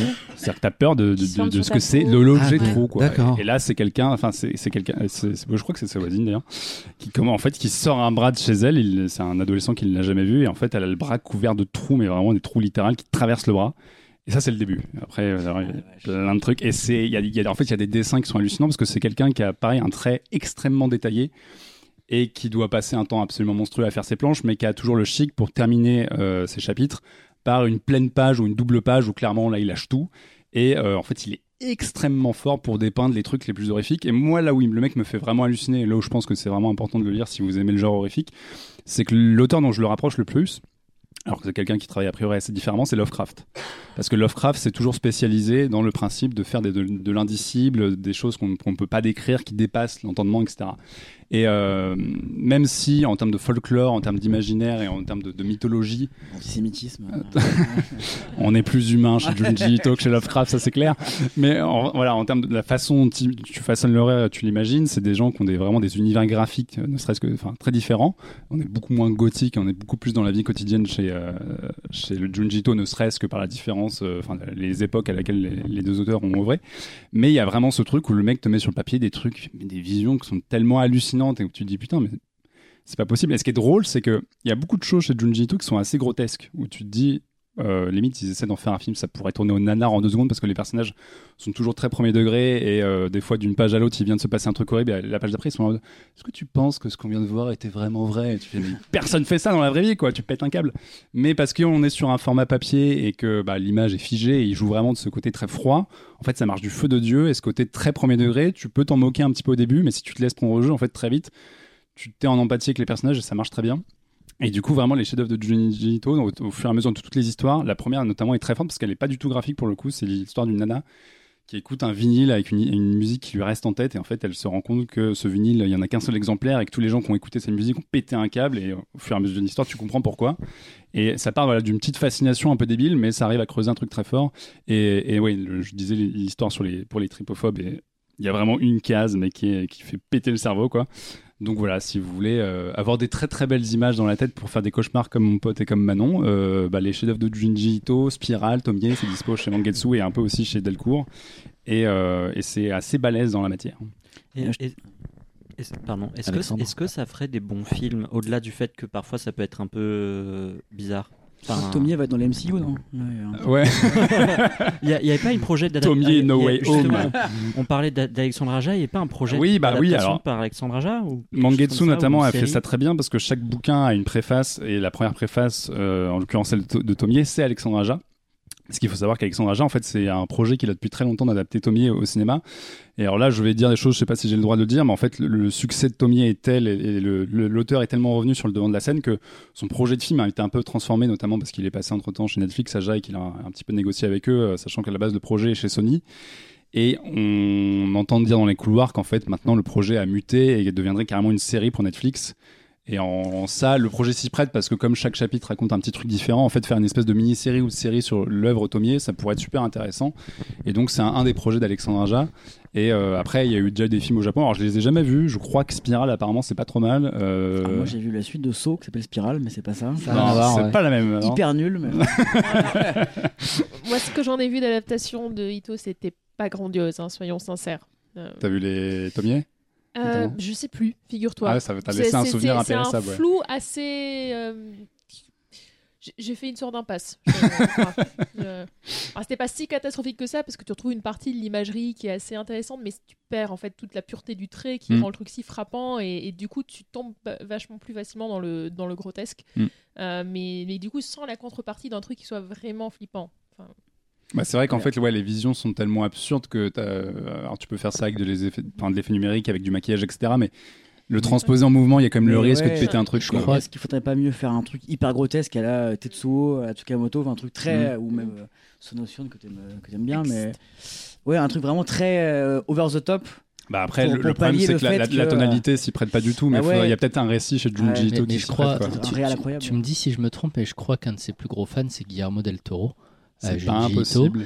Et qu'ils avaient en... Guillermo del Toro, il est fan de tous les Japonais. Ouais, euh, bien sûr, mais, de tout au court. Mais, je crois qu'ils avaient en projet, euh, je peux me tromper aussi là-dessus, de faire un reboot de Silent Hill qui s'appelait mhm. Silent Hills. Avec euh, Hideo Kojima. en jeu vidéo ou en film? en, jeu vidéo, je crois. Avec Kojima, ouais. oui, mais je crois qu'il y avait Junji Ito qui était, qui était impliqué là-dedans. Et... Alors, c'est pas impossible parce que Kojima et Junji Ito sont super potes. Et à tel point que la préface de Sensor en France, c'est Hideo Kojima qui l'a faite. Voilà. Et euh, il y a une histoire, je crois, de Junji Ito, où il y a un médecin qui va dans un village où tout le monde a une espèce de maladie du sang, un truc, euh, j'allais dire ah, vraiment répugnant, mais on, peut, on peut qualifier chaque histoire de Junji Ito, on peut dire, ah, c'est vraiment répugnant. Donc bon, bon c'est une histoire de Junji Ito. Professeur Sylvestre a encore raison. Effectivement, j'ai eu le temps de chercher sur Google. Et Guillermo del Toro a dit, je kiffe Junji Ito. En, en 2019, était impliqué dans un espèce de remake de Silent Hill qui s'appelait donc Silent Hills. Bravo. Et donc, il y avait une démo. Et Hideo Kojima. Il y avait une démo qui était jouable et ah, après ils ont annulé le projet. Et tous les joueurs qui avaient fait la démo avaient dit mais vous êtes fous parce que ça avait l'air génial et c'est à cause du studio que le jeu n'a pas eu. Mais, mais, justement la franchise Silent Hill était un peu justement proche euh, de, de Junji Ito. Je sais pas dans comment ça a pu se. il y a le film de, Del Toro là qui est, qui est bon globalement pas terrible mais qui a des belles visions un peu à la Junji Ito. C'est ah oui c'est Nightmare Alley? Non non c'est euh, Tom Hiddleston. Crimson, Peak, oui, merci. pardon, je n'avais pas entendu. Moi j'aime bien. Mais il y avait pareil. Euh... après, Crimson Peak, c'est quand même un univers qui est beaucoup plus gothique et dans le. Enfin, tu vois, Junji Ito, il y a vraiment ce truc très moderne. Ce qui m'a frappé, c'est que l'histoire de Junji Ito, où il y avait des, des gens qui, qui, qui, allaient dans un village donc avec une maladie du sang et il y avait du, la terre qui saignait. Mm. Et c'est une, une, idée qu'il y a dans Crimson Peak aussi, où ils sont, il y a une espèce, euh, je crois que c'est une espèce de mine hein, ou de propriété mm, mm, familiale.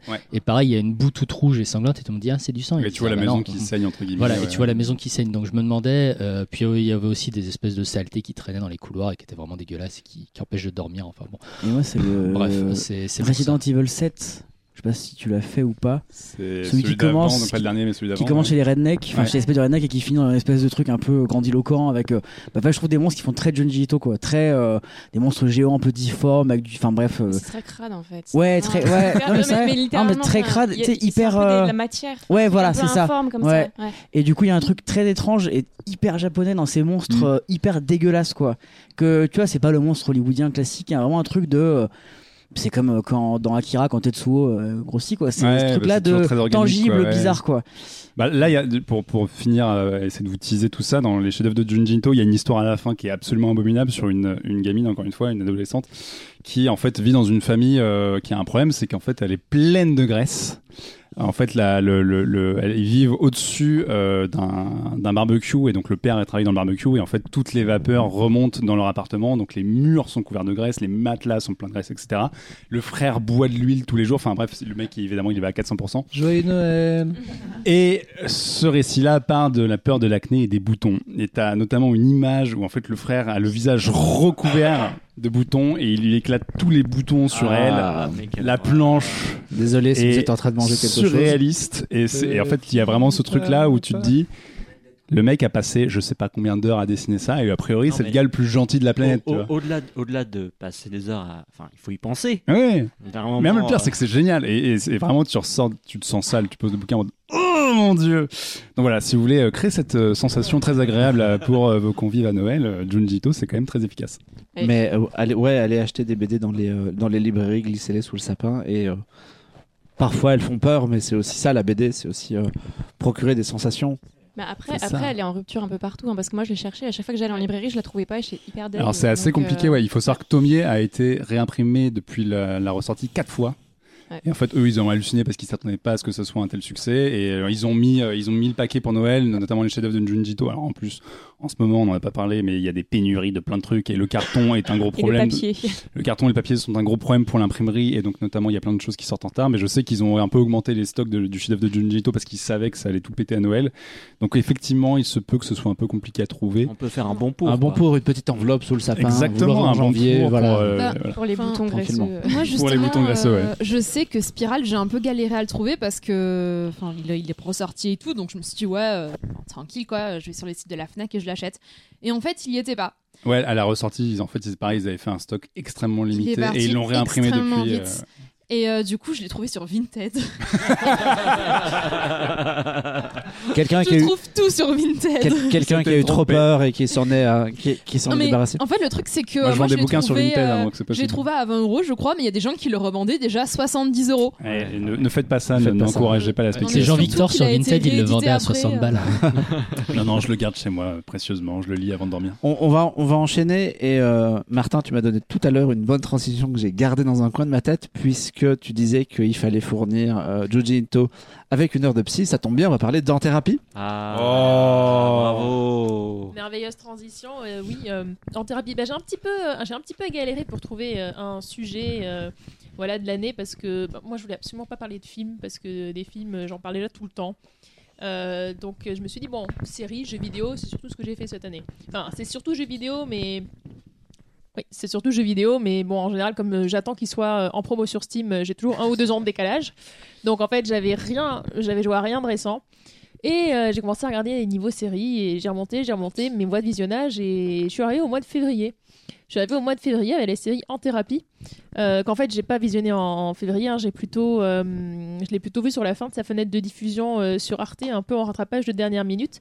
C'est une série dont j'avais beaucoup entendu parler avant sa sortie parce que c'était bah, dans, dans la profession, tout le monde en parlait, ils étaient super excités parce que c'est une adaptation donc une série d'une série israélienne, Beauty, Beautypool. Bon, la prononciation est non contractuelle, C'est ça. très bien. Euh, donc qui à la base est créé par mince, je m'étais mis ça Agaï Lévy. coude. Voilà, oui, Agaï Lévy et quand même deux autres personnes. Euh, Toledano et Nakash. Non, non. Justement, alors justement, en France, Pour la version française. beaucoup vendu euh, pour la version française. Euh, Il y a eu plein d'adaptations, euh, notamment In Treatment, In Treatment la, la version américaine qui est euh, peut-être la plus connue en France. La version française a beaucoup été vendue euh, sur les noms de Toledano et Lakash. C'est un petit peu simplifié quand même parce qu'il y a d'autres réels et d'autres scénaristes euh, derrière. Enfin bon, c'est. Mais bon, c'était bankable, on a vendu sur leur nom, mais disons qu'il faut faut pas regarder la série en pensant à euh, Nos jours heureux ou Intouchable, parce que on n'est pas vraiment dans le registre de la comédie. Donc le concept, le concept en fait, c'est on suit un psychiatre tout au long de sa semaine. Chaque jour de sa semaine, il voit un patient différent. Enfin, j'espère pour lui qu'il en voit plusieurs euh, chaque jour, mais euh, mais en tout cas, on en va quand concept, la monopsychiatrie. voilà, c'est, tu bosses une demi-heure et, et voilà, t'es- c'est, banco. Euh, non, non, et donc, donc chaque, chaque jour de la semaine, euh, du lundi au jeudi, euh, il voit un patient qu'on suit au fil du temps et le vendredi, il voit sa contrôleuse, c'est-à-dire une personne qui, bah, avec qui il va un petit peu parler euh, de, bah, des patients qu'il a vus dans la semaine, de l'effet que ça a fait pour lui et j'y reviendrai dessus. parce que c'est aussi cet aspect qui est hyper intéressant dans la série, c'est cette humanisation quelque part du personnage du psychiatre qu'on n'a pas forcément beaucoup l'habitude de voir dans la fiction. Euh, du coup, si je reprends un petit peu sur les personnages, euh, moi j'étais assez. Alors, la raison pour laquelle je disais tout à l'heure que je l'ai vu un petit peu sur le tard cette série, c'est que j'étais assez méfiante du côté adaptation. Euh, c'est mon petit côté snob, mais je me disais, je veux voir la version israélienne en premier. bon, j'ai pas réussi à la trouver. il s'avère qu'elle est sortie après sur Arte. ils l'ont rediffusée. mais entre temps, j'avais vu en thérapie, je me suis dit, j'ai pas beaucoup de temps en ce moment, j'ai peut-être pas envie de revoir euh, les mêmes intrigues deux fois. Parce, que, du coup, la version française adapte littéralement les, scénarios. Bah, euh. Justement, ouais, c'est extrêmement proche. C'est aussi ce qui me faisait un peu craindre euh, cette adaptation, c'est que, bon, déjà en soi, il y a un concept qui est fort. le psychiatre, une fois par semaine, enfin avec chacun de ses patients, tu pourrais te dire l'adaptation, c'est juste avoir repris ce concept qui, est, bah, qui est quand même assez sympa et qui peut donner plein de choses. Et puis quand j'ai regardé un petit peu le les synopsis des versions euh, israéliennes, euh, américaines, euh, françaises, je me suis aperçue, merde, c'est vraiment les, mêmes intrigues en fait. Enfin, c'est quel intérêt de l'adapter? Bah, quel intérêt de l'adapter? C'est que malgré tout, je trouve que le travail scénaristique qui a été fait dessus pour l'adapter au contexte français et en plus en contexte particulier, parce qu'il y a eu un choix de replacer la série post-attentat du 13 novembre. et, je trouve que l'écriture arrive vraiment à toucher quelque chose de fort. Et euh, le créateur de la série originale avait une phrase qui disait euh, Je. Ah, petite pause bière. Ça m'a permis de, de, de, retrouver ma phrase. Il disait les, les, failles des personnages révèlent les failles de la société, en gros. Et, et on retrouve vraiment ça dans l'écriture. J'avais un petit peu peur du fait de l'avoir placé dans ce contexte post-13 novembre, qu'on soit un petit peu trop euh, justement concentré sur cet événement qui certes a beaucoup marqué, le, bah, nous a tous beaucoup marqué, euh, mais ça fait déjà quelques années et, euh, et quelque part il y a un besoin d'aller de l'avant, mais, mais la, série va bien au-delà de ça. alors bon. il est temps peut-être de présenter un petit peu les, différents personnages. Donc le lundi, donc le Dayan, il s'appelle le psychiatre, psychiatre, psychologue d'ailleurs, je ne suis plus certaine, de psychanalyste. Bon, le psy, voilà. Le fameux. le fameux. Monsieur le, docteur d'ailleurs. Frédéric Pierrot. Euh, il voit Ariane, qui est donc euh, chirurgienne, qui euh, bah, était en première ligne à l'hôpital suite aux attentats du 13 novembre. Mélanie Thierry, Mais qui a aussi, au-delà de ça, des petits problèmes de couple, puisque son mari lui a posé. Enfin, son, pardon, son compagnon lui a posé un ultimatum c'est soit tu m'épouses, enfin, soit c'est la fin, quoi. Euh, le mardi, il voit euh, Shiban, donc un flic de la BRI, qui euh, est intervenu bah, justement dans le Bataclan lors des attentats, mais qui aussi, surtout, est d'origine algérienne et commence à sentir en fait le poids que bah, de cette origine, ce que ça peut peser dans le regard des autres, ce que le rapport que lui-même peut avoir dans la France où les tensions ethniques sont exacerbées d'autant plus par les attentats. Euh, alors mince, je sais plus qui est le mercredi, qui est le jeudi après, mais euh, en tout cas. Il y, a un couple avec euh, Pio Marmaille et Clémence Poésie. Tout à fait.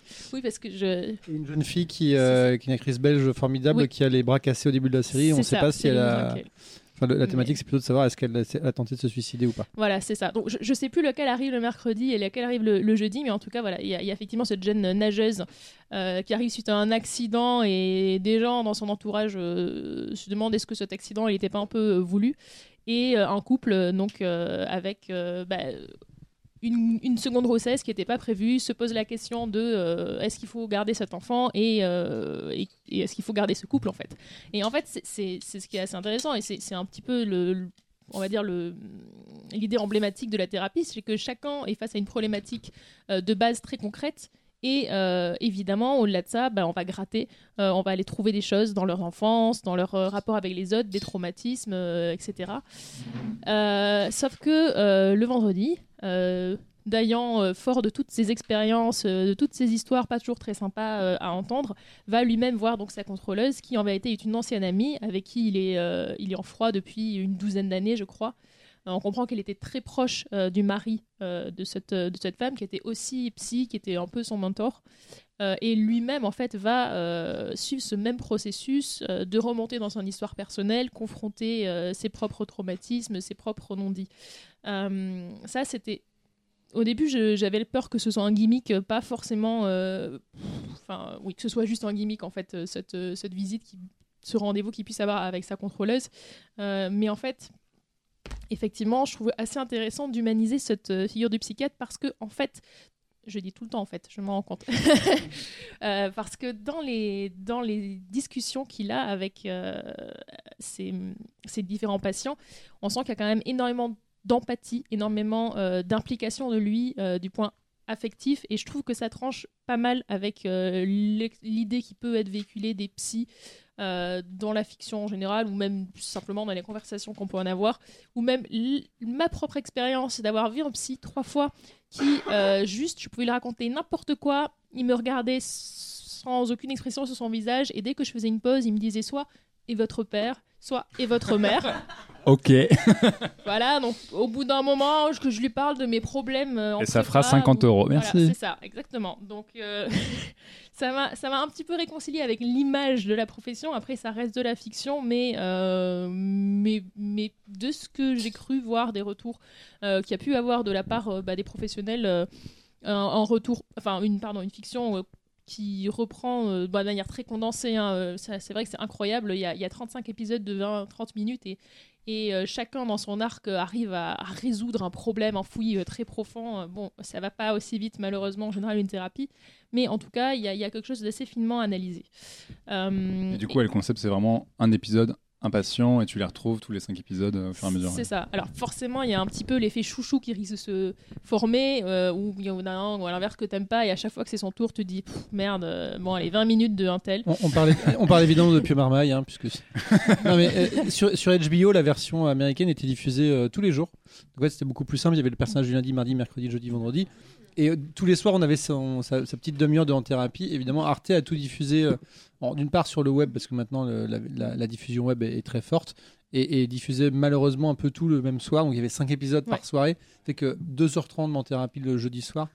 Euh, alors ça a très très bien marché hein, en termes d'audience, mais moi le premier j'étais un peu tu sceptique. des bons jeudis soirs. C'est que euh, le, dernier épisode éventuellement tu pouvais peut-être passer à côté quoi. Donc c'est intéressant de, rappeler ça. Ouais. complètement. Moi c'est vrai que je l'ai regardé du coup euh, en délinéarisé sur sur arte.fr, donc un peu à mon rythme. Des fois je m'en enfiais trois d'un coup. des fois il se passait une semaine entre deux. Je pense que j'en ai jamais enchaîné cinq quand même à la suite parce que enfin c'est dense, c'est il y a une intensité. Euh, que je trouve assez dingue parce que c'est juste deux personnes dans une pièce. Deux personnes dans une pièce qui parlent. La mise en scène se met totalement au service de ça. Elle est très simple, c'est beaucoup de chants contre chants, euh, des prises longues euh, et, qui vraiment se, met complètement bah, au service des acteurs qui sont tous très bons. j'ai été particulièrement frappé par Reda Kateb du coup qui joue Shiban, donc le, le de la BRI. Euh, mais euh, bah, il y en a aucun qui. Enfin, Clémence Poésie, euh, très bonne en tête à claque. Hein, voilà. ça, c'est le rôle de sa vie. Pour le coup, moi, ça m'a réconcilié avec Clémence Poésie parce que je, je, venais de la voir dans le dernier Nolan où elle, a une, elle, elle, joue deux minutes. Je sais pas ce qu'elle fait là, mais c'est pas grave. Et pour le coup, je la trouve très très juste dans la série et, le couple fonctionne bien avec Pio Marmaille. Alors, moi, à l'inverse, j'ai eu beaucoup de mal avec le personnage, enfin, avec Mélanie Thierry. ouais. Je trouve déjà son personnage, je le trouve assez, assez relou et elle, joue très bien le personnage relou, donc euh, elle est, assez antipathique. je dis pas qu'ils sont tous sympathiques, mais je dis qu'ils vont tous bien, je trouve, dans, leur personnage. Mais, mais après, pardon, je t'ai coupé. Après, euh, si jamais euh, il y a un personnage qui nous saoule, en fait, on peut zapper ces épisodes finalement. Mmh, oui et non, c'est la, la, fin de la série quand même a l'intelligence de mixer un peu les histoires. Ah. Alors, sur les premières semaines, je pense que tu peux. T'as le, Avengers de la thérapie à la fin, quoi. je pense que tu peux t'en satisfaire, mais à la fin, si tu veux. Euh, enfin, je, on va pas spoiler, mais du coup, ça, ça se croise un peu. Ouais, il y a quelques histoires qui s'entrechoquent avec justement ce que ça peut apporter d'avoir euh, les différents points de vue euh, des... parce que alors tu as, toujours du coup le double point de vue euh, du patient et puis euh, du, du psy quand lui-même chez sa contrôleuse revient sur certains événements mais des fois du coup tu te retrouves avec des triples points de vue sur des événements c'est encore plus jubilatoire quelque part de voir sans trop choquer des versions très différentes de la réalité voilà mais alors du coup, est-ce qu'il n'y a pas un peu trop le syndrome parisien, entre guillemets, si c'est centré sur des personnages qui ont a priori vécu le 13 novembre en première ligne, etc. Alors, c'est vrai que c'est ce que je craignais un petit peu, mais je trouve qu'on va très vite au-delà de ça, et notamment parce que. Bah, alors, il y a deux personnages qui ont été plus ou moins directement impactés euh, par le 13 novembre. Les personnages donc d'Ariane, euh, donc euh, qui était en chirurgie, et et Shiban, le flic. alors, mais ça va très vite révéler des choses finalement, Ariane, c'est juste quelque part factuel le fait qu'elle ait été là. Ça a forcément fait remonter des choses chez elle. Euh, mais on ne reparle pas tant que ça des attentats. Bon, Shiban, euh, vu que c'est quand même beaucoup lié à son statut de flic d'origine algérienne, ça va un peu plus avoir de poids par rapport à son itinéraire. Mais, bon, mais ça, c'est un les problème autres, qui n'est pas juste parisien en plus. C'est ça, clairement. Et, et tous les autres, non, on n'est pas, on n'est pas du tout là-dedans. Après, c'est vrai qu'il y a quand même un petit côté, je trouve, un petit peu parisien. D'ailleurs, que je dois quand même dire, enfin, ouais, ça reproduit bien un certain microcosme parisien, à l'exception quand même d'un détail totalement irréaliste, euh, qu'on est en, plein attentat post 13 novembre et puis je crois que c'est Shiban qui arrive et qui euh, et qui en gros explique que euh, on lui a dit d'aller voir un psy et il a appelé le matin pour avoir rendez-vous. Ok, c'est de la science-fiction. et le, le, succès de la série, je pense, dépasse un peu le cadre parisien aussi, puisqu'on doit être à 20 ou 30 millions de, de, de visionnages sur, sur Arte TV, donc je pense. 20, euh, 20 ou 30 millions Je, crois que c'est énorme. Plus gros il y a, il y a, 30, il y a 35 épisodes après, hein, donc il faut, faut, rattacher ça au nombre d'épisodes. Ouais, tu peux diviser, mais c'est quand même a priori un beau succès. Quoi. Ah oui, c'est le plus gros succès d'Arte euh, cette année.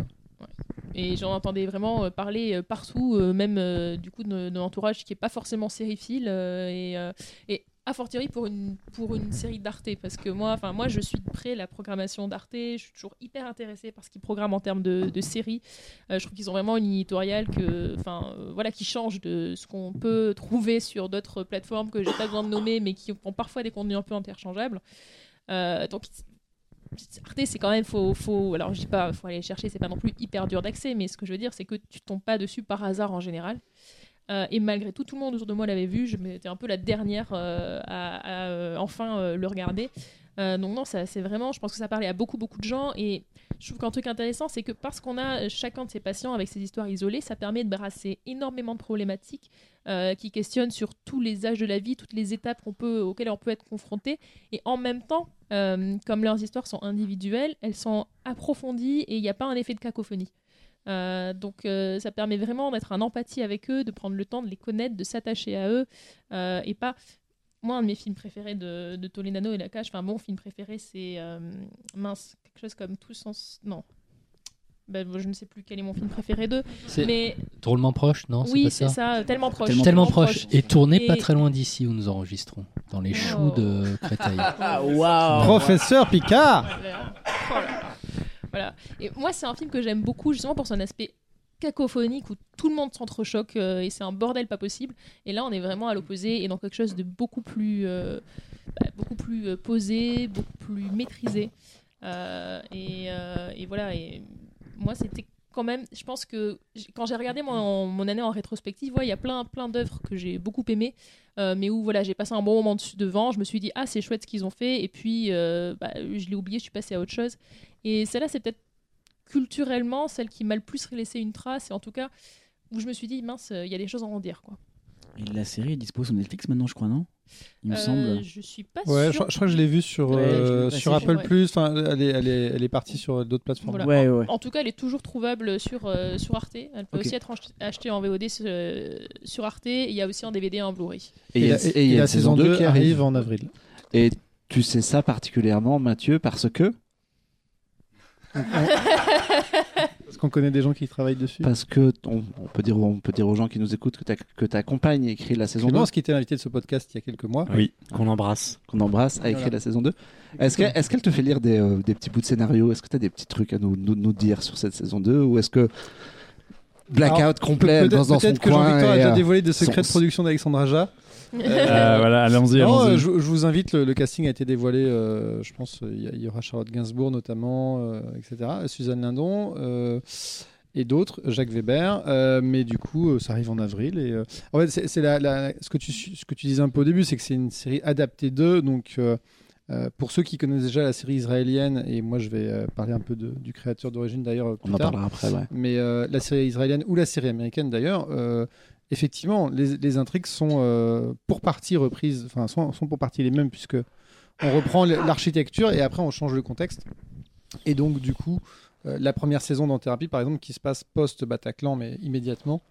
Euh, la série américaine se passait juste après l'invasion, enfin juste après les années 2000 avec l'invasion, le retour en Irak des armées américaines, etc. Donc ça parle quand même des traumatismes de notre époque. Et euh, la saison 2 de En Thérapie euh, sur Arte je crois, se passera après le premier confinement. Alors, pardon, la saison 1 est dispo sur Disney+. Disney Plus, c'est ça où je l'ai vu. Oui. On l'avait pas venu. On l'avait pas vu. On l'a pas vu. le- Netflix, Apple, Disney Plus. Le contenu est assez surprenant chez, chez Disney+. Bah écoutez, très bien, les, les gens savent... euh, Pas forcément, je, passe, je crois que c'est sorti en physique, donc euh, vous sans doute, pouvez sans doute off- offrir un DVD. Oui, Ar- Arte Sinon, sort les euh, DVD en même temps que les diffusions. euh. Voilà, donc vous pouvez glisser un, un DVD sous le sapin. Je vais, je vais garder la Pré- parole. Précisez quand même quand vous offrez ça à quelqu'un de Noël, genre, tu vas voir, c'est vachement bien, c'est pas juste parce qu'on pense que tu vas mal. Ah, voilà, c'est pas, Je, co- je continue. c'est pas pour accompagner ton manga de Juji. Oui, c'est ça. On offre le diptyque euh, combo. Junji Ito Je vais quand même euh. continuer sur ce, ce message d'alerte. C'est nous faisons des sujets de Noël. hein. Voilà, c'est Oui, des cadeaux ça. sous le sapin. Ce sont de bonnes idées derrière, n'ayez pas On peur. sent qu'on a passé une année difficile. Moi, je- je vais parler d'un coffret Blu-ray pour le, pour le coup. De de- géants. Ah non. Robot De géant. Star Wars. Ah non. Euh, Ninja. Merde. Ah non. Alors, Si Alexandre Je vais- commence à se moquer de son frère, c'est que- je vais vous parler d'une d'une série d'animation qui, re- qui remonte à, à 1978 et qui est sortie le, le 15 décembre dernier en, en Blu-ray en France.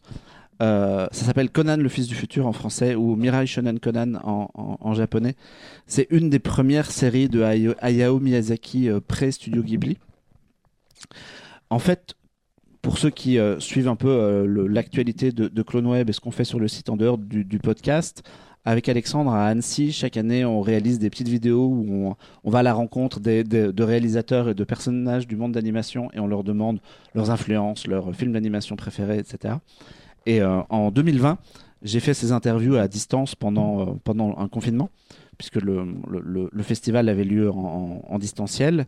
Et euh, parmi les euh, réalisateurs que j'ai interviewés, deux en particulier m'ont cité euh, la, série.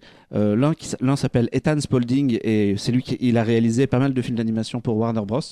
de- des adaptations de, Batman et Superman.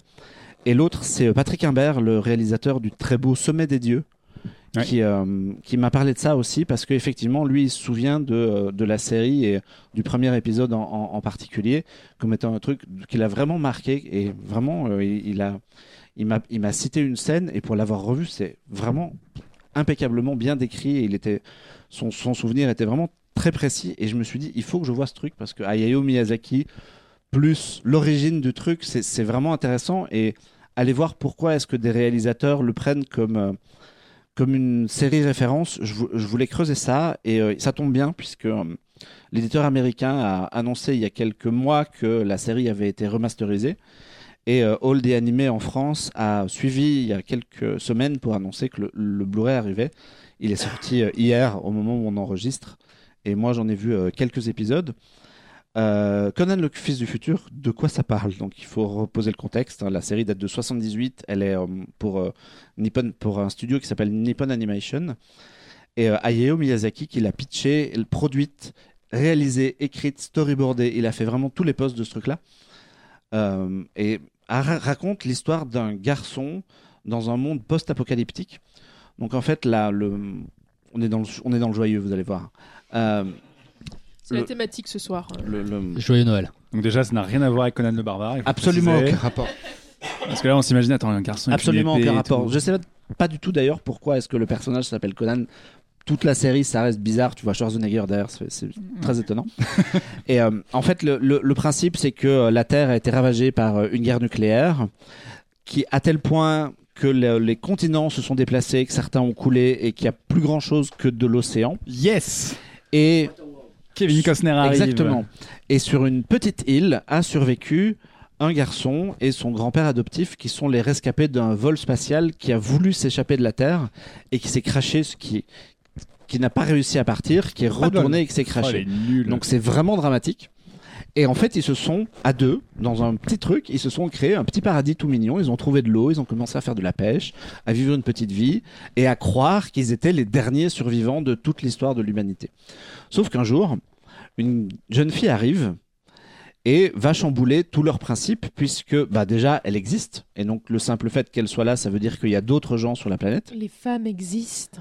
les gens les gens existent les gens existent On peut le dire en 2021, on bravo. peut le dire, ouais. Euh, et elle est pourchassée par des militaires. Donc, s'ensuit toute Ah. une histoire. Il y a une petite scène d'action. Elle est enlevée par les militaires. Et le jeune Conan, qui est un garçon aucune raison expliquée, avec une force extraordinaire et des capacités physiques assez dingues. Bah oui, c'est Schwarzenegger. Ouais, voilà. va partir à sa recherche et il va, il va d'abord se rendre dans un, dans, dans, dans une planète, dans, un, une planète, pas du tout, dans un, dans un pays ou une île qui s'appelle Industria, qui a, euh, qui est complètement industrialisée avec des usines, avec des usines partout. Ils ont bien réfléchi pour le, pour le nom. Hein. Franchement, ils se sont dit, ouais. Faut... Et euh, voilà, et c'est toute une quête autour de ça et autour de ces personnages-là, parce qu'en fait, la, la, jeune fille est la, la petite fille d'un scientifique qui a la, qui a la possibilité, qui, connaît, qui sait utiliser le pouvoir du soleil en. Je ne veux pas tout dévoiler ni tout expliquer maintenant, mais en gros, elle est la clé d'une source d'énergie qui permettrait soit de ramener complètement la vie sur Terre, soit de continuer la guerre nucléaire qui, qui est à l'origine du fléau, et de recommencer. Et donc tout le monde se, se bat à ce truc-là. Et moi, ce qui m'a vachement intéressé et intrigué dans cette série, je trouve déjà que l'animation est assez ouf parce que pour un truc qui a qui est plus âgé que moi, a, elle ah ouais. précision qui fait a mal. Vraiment bien veillé, a vraiment très bien veillé. mieux que ça. Contra Première fois dans ce podcast qu'on parle de quelque chose de plus ancien que Marc. contrairement à moi et à ma crève, euh, non, ce qui, est, ce qui est hyper intéressant, c'est de voir qu'en quelques épisodes, on retrouve plein d'idées que, que Miyazaki a réinjectées par la suite dans d'autres films, et c'est vraiment flagrant au plan près parfois. C'est très anecdotique, mais il y a une scène où euh, le, garçon est sur une colline et il, y a du vent et il, se, il essaye de rattraper une voile de bateau qui, qui s'envole et c'est cadré exactement de la même manière que la scène du parasol dans Le vent se lève. Et tu fais, mais c'est très, c'est à la fois très perturbant qu'un qu'un auteur réutilise comme ça des, euh, des mécanismes, des idées, des, euh, des concepts, parfois 40 ans après euh, l'œuvre originale. Ah oui, parce que du coup, euh, on, en avait parlé il n'y a pas si longtemps. Moi, j'avais été un peu choqué de voir apparaître sur notamment Twitter des comparaisons entre des films Disney où les animateurs réutilisaient certaines séquences d'un film à l'autre. Tu m'avais expliqué voilà, que c'était c'est carrément, en fait. c'est carrément un truc technique. Ouais, là, là, là, là, il réutilise. Pas à 40 ans d'écart. Il réutilise, sur, il réutilise l'idée. On pense bien qu'il a, il n'a pas repris la vieille, l'animatique d'époque. Il réutilise l'idée, le cadrage, et euh, ça veut dire que dans un coin de sa tête, il avait ce plan qu'il a trouvé super euh, il y a 40 ans et qu'il décide de réutiliser. Et et il y a beaucoup de choses qui sont comme ça. Les, les personnages sont euh, l'héroïne surtout, c'est quasiment l'héroïne de La Puta, le château dans le ciel. Euh, les décors très européens qu'on retrouve dans plusieurs fois chez, chez Ghibli, l'utilisation des robots et des machines volantes. Il y a des robots. C'est pour on, ça que tu as regardé, Marc. On voit des, euh, les, les, les, mêmes machines volantes. Enfin, j'avais peur qu'il n'y ait pas de robots dans ce podcast. bah, c'est euh, Noël. Bon. Chez Ghibli, il y, a, il y, a, quand même assez souvent des robots. Et même le premier, le, le premier épisode en lui-même est vraiment condensé de tout ça. Et c'est vraiment super intéressant à suivre de voir voilà comment comment fonctionne un, un, réalisateur. Alors je sais que par exemple, et, et peut-être chez vous, euh, Martin, c'est comme ça, mais je sais que dans la chanson, par exemple, euh, quand tu écris un texte ou quand tu écris une musique, parfois tu gardes l'idée, tu la laisses dans un coin et elle ressort dans un projet plus tard qui a pas de rapport. Je sais pas si vous avec Perriche, ah c'est bah, quelque chose ouais, que vous faites fond, souvent. À Ouais. fond, il y a souvent. Euh, souvent c'est une vieux... espèce de recyclage positif comme ça. Ouais, bah en fait je pense que enfin quand t'es réal, quand t'es illustrateur, quand t'es musicien, toutes tes idées ne vont pas forcément euh, là où il faut quand il faut. C'est pas pour autant qu'elles sont achetées. Du coup, tu les gardes dans un côté de, ta tête si tu les aimes bien et ça peut ressortir. Nous, souvent, euh, Mathias nous dit Ah, mais ce refrain qui a genre 8 ans, il serait pas mal là, non? On se dit Ah putain, ouais. Et puis, puis voilà. Et je, pense qu'il y a beaucoup de réals comme ça, en fait, qui, enfin, d'artistes tout court, en fait, qui recyclent des vieilles idées qui n'allaient pas ailleurs et qui vont, euh, qui vont là, quoi. Et là, typ là typiquement, surtout dans le, dans le premier épisode, il y a vraiment des, des similitudes avec euh, l'œuvre de, de, Miyazaki, même avec euh, Sherlock Holmes, la série animée de Takahata qu'on retrouve après. C'est vraiment très étonnant de voir euh, des, plein de choses connues comme ça. C'est pas une adaptation, euh, Conan. C'est une œuvre complètement originale. Et est-ce que tu sens que ça a un peu inspiré d'autres euh, d'autres animés euh, je, pense pas, forcément Dragon Ball, mais par exemple la Fly ou des trucs comme ça euh, Alors, pas, pas forcément, mais en tout cas, c'est un, un précurseur dans, euh, dans, dans l'animation japonaise, puisqu'on est quand même il y a 43 4 ans.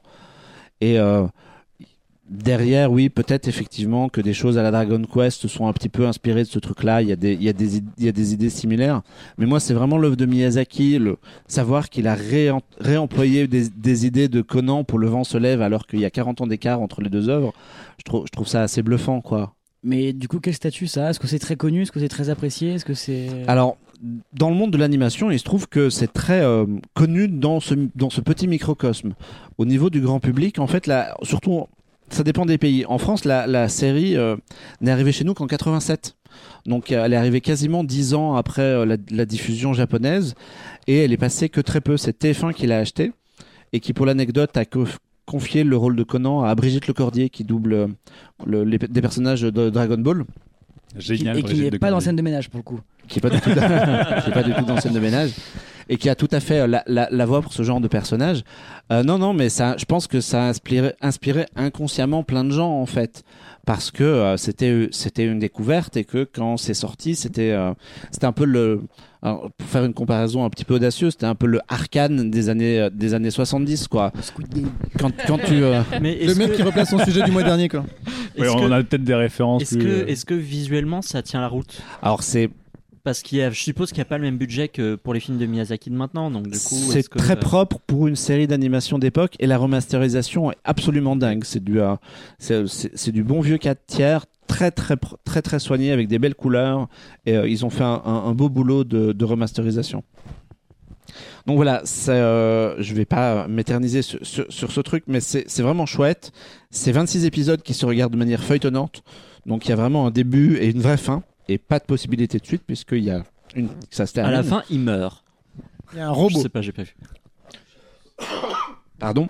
Et c'est c'est disponible en coffret Blu-ray depuis euh, depuis quelques jours. Et donc, Donc parfait. vous pouvez l'acheter, le, le glisser sous le sapin et faire des heureux. Ça, ça, c'est beau. ça- ça a pu inspirer Waterworld. On sait pas. Alors je l'ai, je l'ai jamais vu. C'est vrai? Si tu veux, maintenant, il y a le Ulysses Cut de 3h30. Voilà, je ça, sais pas si j'ai envie de C'est- voir un film de 3h30 avec Kevin Je Costner. l'ai vu Sur deux l'eau. fois au Sur l'eau. C'est assez rigolo. 3h30. Euh, voilà. Donc ça, c'était euh, mon ma petite recommandation de Noël. Mais euh, toi, Mathieu, alors en fait, tout à l'heure, on parlait de Agaï Levy avec euh, En thérapie. Et euh, toi, tu veux nous parler d'une autre série qu'il a co-créée. Donc, on sait qu'il est l'auteur de The Affair, qui était à qui avait été diffusé aux États-Unis il y a quelques années. Et il revient sur OCS et HBO avec Scenes from Marriage. Oui, reste et, dans la bonne humeur. et c'est encore un sujet. De bonnes histoires de couple. un beau sujet de Noël. Euh, peut-être évidemment, euh, éventuellement à ne pas regarder si vous êtes en, en couple. euh, Regardez-le seul, peut-être. Ce- C'est une mini-série euh, adaptée euh, d'une d'une première mini-série euh, de Ingar- Ing- Ingmar Bergman, pardon, de 1973, qui J'ai était. toujours- euh, j'ai- Pardon, je te coupe, j'ai toujours trouvé que ça, ça avait un- une sonorité d'insulte euh, suédoise. Ingmar Bergman. le monsieur est suédois. Euh, voilà. Merci Alex pour Voilà. cette Et anecdote. donc, c'était déjà une mini-série à l'époque. Ça, ça décrypte euh, cinq moments importants de, de la vie d'un couple. Euh, c'est une série assez abrupte puisqu'elle elle repose que sur deux comédiens. Euh, en l'occurrence, la version américaine repose sur, euh, sur Oscar Isaac et Jessica Chastain. Voilà, un couple tout à fait banal. Oscar Isaac et Jessica Chastain, vraiment. Je, je dois dire d'emblée que les deux sont assez magnétiques. Euh, que le petit Oscar Isaac avec ses lunettes, c'est pas mal. Il, Jessica il a, il a de la barbe ou pas? Il a de la barbe dans, le fi- dans Ouais. la série? Ouais. Ah, Euh, ah, et, ouais, et, euh, je et je, comprends. je- je ferai une anecdote un peu pour les, pour les tweetos. Euh, du coup, la, la- la série d'é- d'époque suédoise a été, a été montée en deux versions. Il y a une version vraiment mini-série et une version plutôt gros téléfilm de deux heures. Un peu ce que James Cameron essaye de faire en ce moment dans ses, dans ses, dans ses interviews. Euh, mais du coup, la, la série HBO euh, donc est sortie, euh, est sortie à partir du mois de septembre. Cinq épisodes de- de- d'à peu près une petite heure. Et c'est c'est assez bluffant parce qu'en fait, on n'a plus vraiment l'habitude. On parlait de succession, on parlait d'œuvres un peu cacophoniques, on parlait de choses comme ça. Là, c'est une maison et deux comédiens. Et c'est comment tout repose en fait sur. euh, le premier épisode est plutôt sur. euh, évidemment, ça commence à aller mal. Ils ont un enfant de, de 7 ans, ils commencent à, plus voir, etc. Et puis en fait, tout va. Tout va euh, c'est pas un spoiler, hein, mais du coup, l'idée, c'est plutôt comment ils vont traverser les crises de couple existentielles, etc., de professionnels, personnels, etc., au fur et à mesure, et comment en fait on les retrouve à cinq moments clés de leur couple. Alors, je peux pas trop spoiler parce que c'est vraiment des moments clés liés à des vrais retournements de, de vie. hein. Euh, Mais, mais c'est sur la durée Ou ouais, c'est- ça dure, on va dire, sur euh, un an ou deux, enfin sur, sur six mois, un an. Oui. Même un peu plus, hein, je Ouais. crois. euh, je Ah non, crois- il y a- parce oui. que je crois que justement, euh, le- leur fille a 4, 3 ou 4 ans au début et 7 ans effectivement à la Disons fin. qu'ils ont, donc, ils euh, ont l'intelligence de ok. pas non plus montrer leur enfant, euh, Oui, à c'est part les C'est deux pas, premiers c'est épisodes. pas mais- 0 ans et puis 10 ans. Mais globalement, c'est. Est-ce qu'il y a une maturité dans le couple à travers les crises qu'ils vont traverser et, euh, Et moi, j'ai trouvé ça magnifique parce que c'est du pur jeu d'acteur. Les deux sont extraordinaires. Euh, ils viennent d'être nommés au, Golden Globes là. Et, euh, et voilà. Enfin, il n'y a, pas grand chose à rencontrer. Le, concept par, par lui-même. Euh, Agaï Levy fait, euh, fait quelque chose de très intelligent et qui est assez. Il, a, il a un peu, je sais pas si on peut appeler ça de l'humour, mais en fait, les épisodes démarrent quand les comédiens arrivent sur le plateau. Donc, Jessica Chastain arrive et elle enlève ses oreillettes. Elle est déjà filmée et ensuite ça coupe et elle est dans le plan et elle commence à jouer. Ah oui, donc, on la, voit, arriver, tu vois l'actrice arriver. On, la voit euh, off stage et, euh, et, ensuite à l'écran. Et il y a des comme ça des, des petits gimmicks. Mais est-ce que c'est pas un peu pour euh, casser le côté peut-être ultra réaliste euh, de la vie de couple. C'est pour marquer un euh, côté. Euh, il y, a un peu ça, et surtout, je pense qu'il y a un côté un peu théâtral. C'est-à-dire que vraiment, ils montent sur le plateau, enfin, ils arrivent sur le plateau et ils commencent à jouer, et c'est là ça démarre. Ce qui est fou, c'est qu'il y a, je sais plus quel épisode, mais il y, a vraiment un épisode où on la voit avec, avec, ses, voilà, avec ses oreillettes, sa casquette, etc. Elle, elle s'assoit dans un fauteuil, elle enlève ses attirails personnels qui, sont récupérés par une assistante, et le point suivant, voilà, elle, elle, démarre un dialogue tout de suite. Quoi. Alors évidemment, c'est monté, etc. Mais c'est assez, euh, assez séduisant en termes de, pure œuvre euh, de fiction et euh, de décrypter un couple comme ça. Je trouve que c'est assez, c'est assez percutant. La, série a été montrée à Venise en compétition en septembre. Et, les retours étaient un peu ce que moi j'ai, enfin ce que j'ai vu ensuite, c'est qu'il y, a aussi des épisodes moins bons que les autres. Il y, a clairement des épisodes plus faibles parce qu'il y a des épisodes extraordinaires.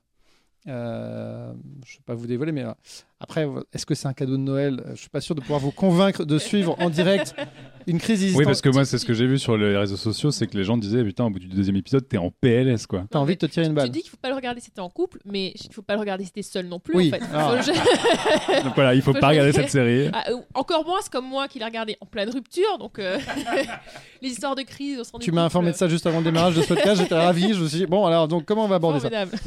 Mais non, non. Après, ça, ça, prévaut surtout par la performance des deux, parce que moi, les deux m'ont bluffé. vraiment, on sait que c'est des bons comédiens, mais alors là, voir, euh, enfin, c'est un peu la, le best-of des comédiens actuels et les voir euh, euh, jouer ensemble dans le même écran et quasiment non-stop pendant 5 fois 50 minutes, c'est assez impressionnant. Et puis pour Jessica Chastain, ça fait du bien parce que sa carrière, c'est quand même pas la folie récemment. Donc si tu peux la revoir dans un bon truc, c'est cool aussi. Quoi. Ouais, bah là, là, pour le coup, pour le coup bah, voilà, c'est, après, c'est assez, c'est assez direct. Il y, a des, il, y a des, il y, a des, scènes plutôt très intimes. Il y a des, il y a beaucoup, beaucoup, beaucoup de dialogues, etc. Mais je trouve en termes d'écriture et, de réalisation et de jeu, c'est vraiment un peu ce que moi j'ai vu de, meilleur cette année. Il faut savoir que la version suédoise est disponible, si je ne m'abuse, sur Canal, sur MyCanal. Euh, donc Pas sur Disney Plus, t'es sûr? Non. Euh, je crois. Non, mais sur, sur MyCanal. Et donc, du coup, si vous avez envie euh, de, faire un peu la comparaison, je pense peut-être qu'il y a là, il y a un peu plus de liberté que contrairement en thérapie, il n'y a pas tout un point identique et que ça peut être intéressant de, voir les deux si vous avez un peu de temps. Je, viens de me faire la réflexion en, en parlant, mais en fait, on est dans une situation de base qui est vachement similaire à celle justement du couple qu'il y a dans la thérapie.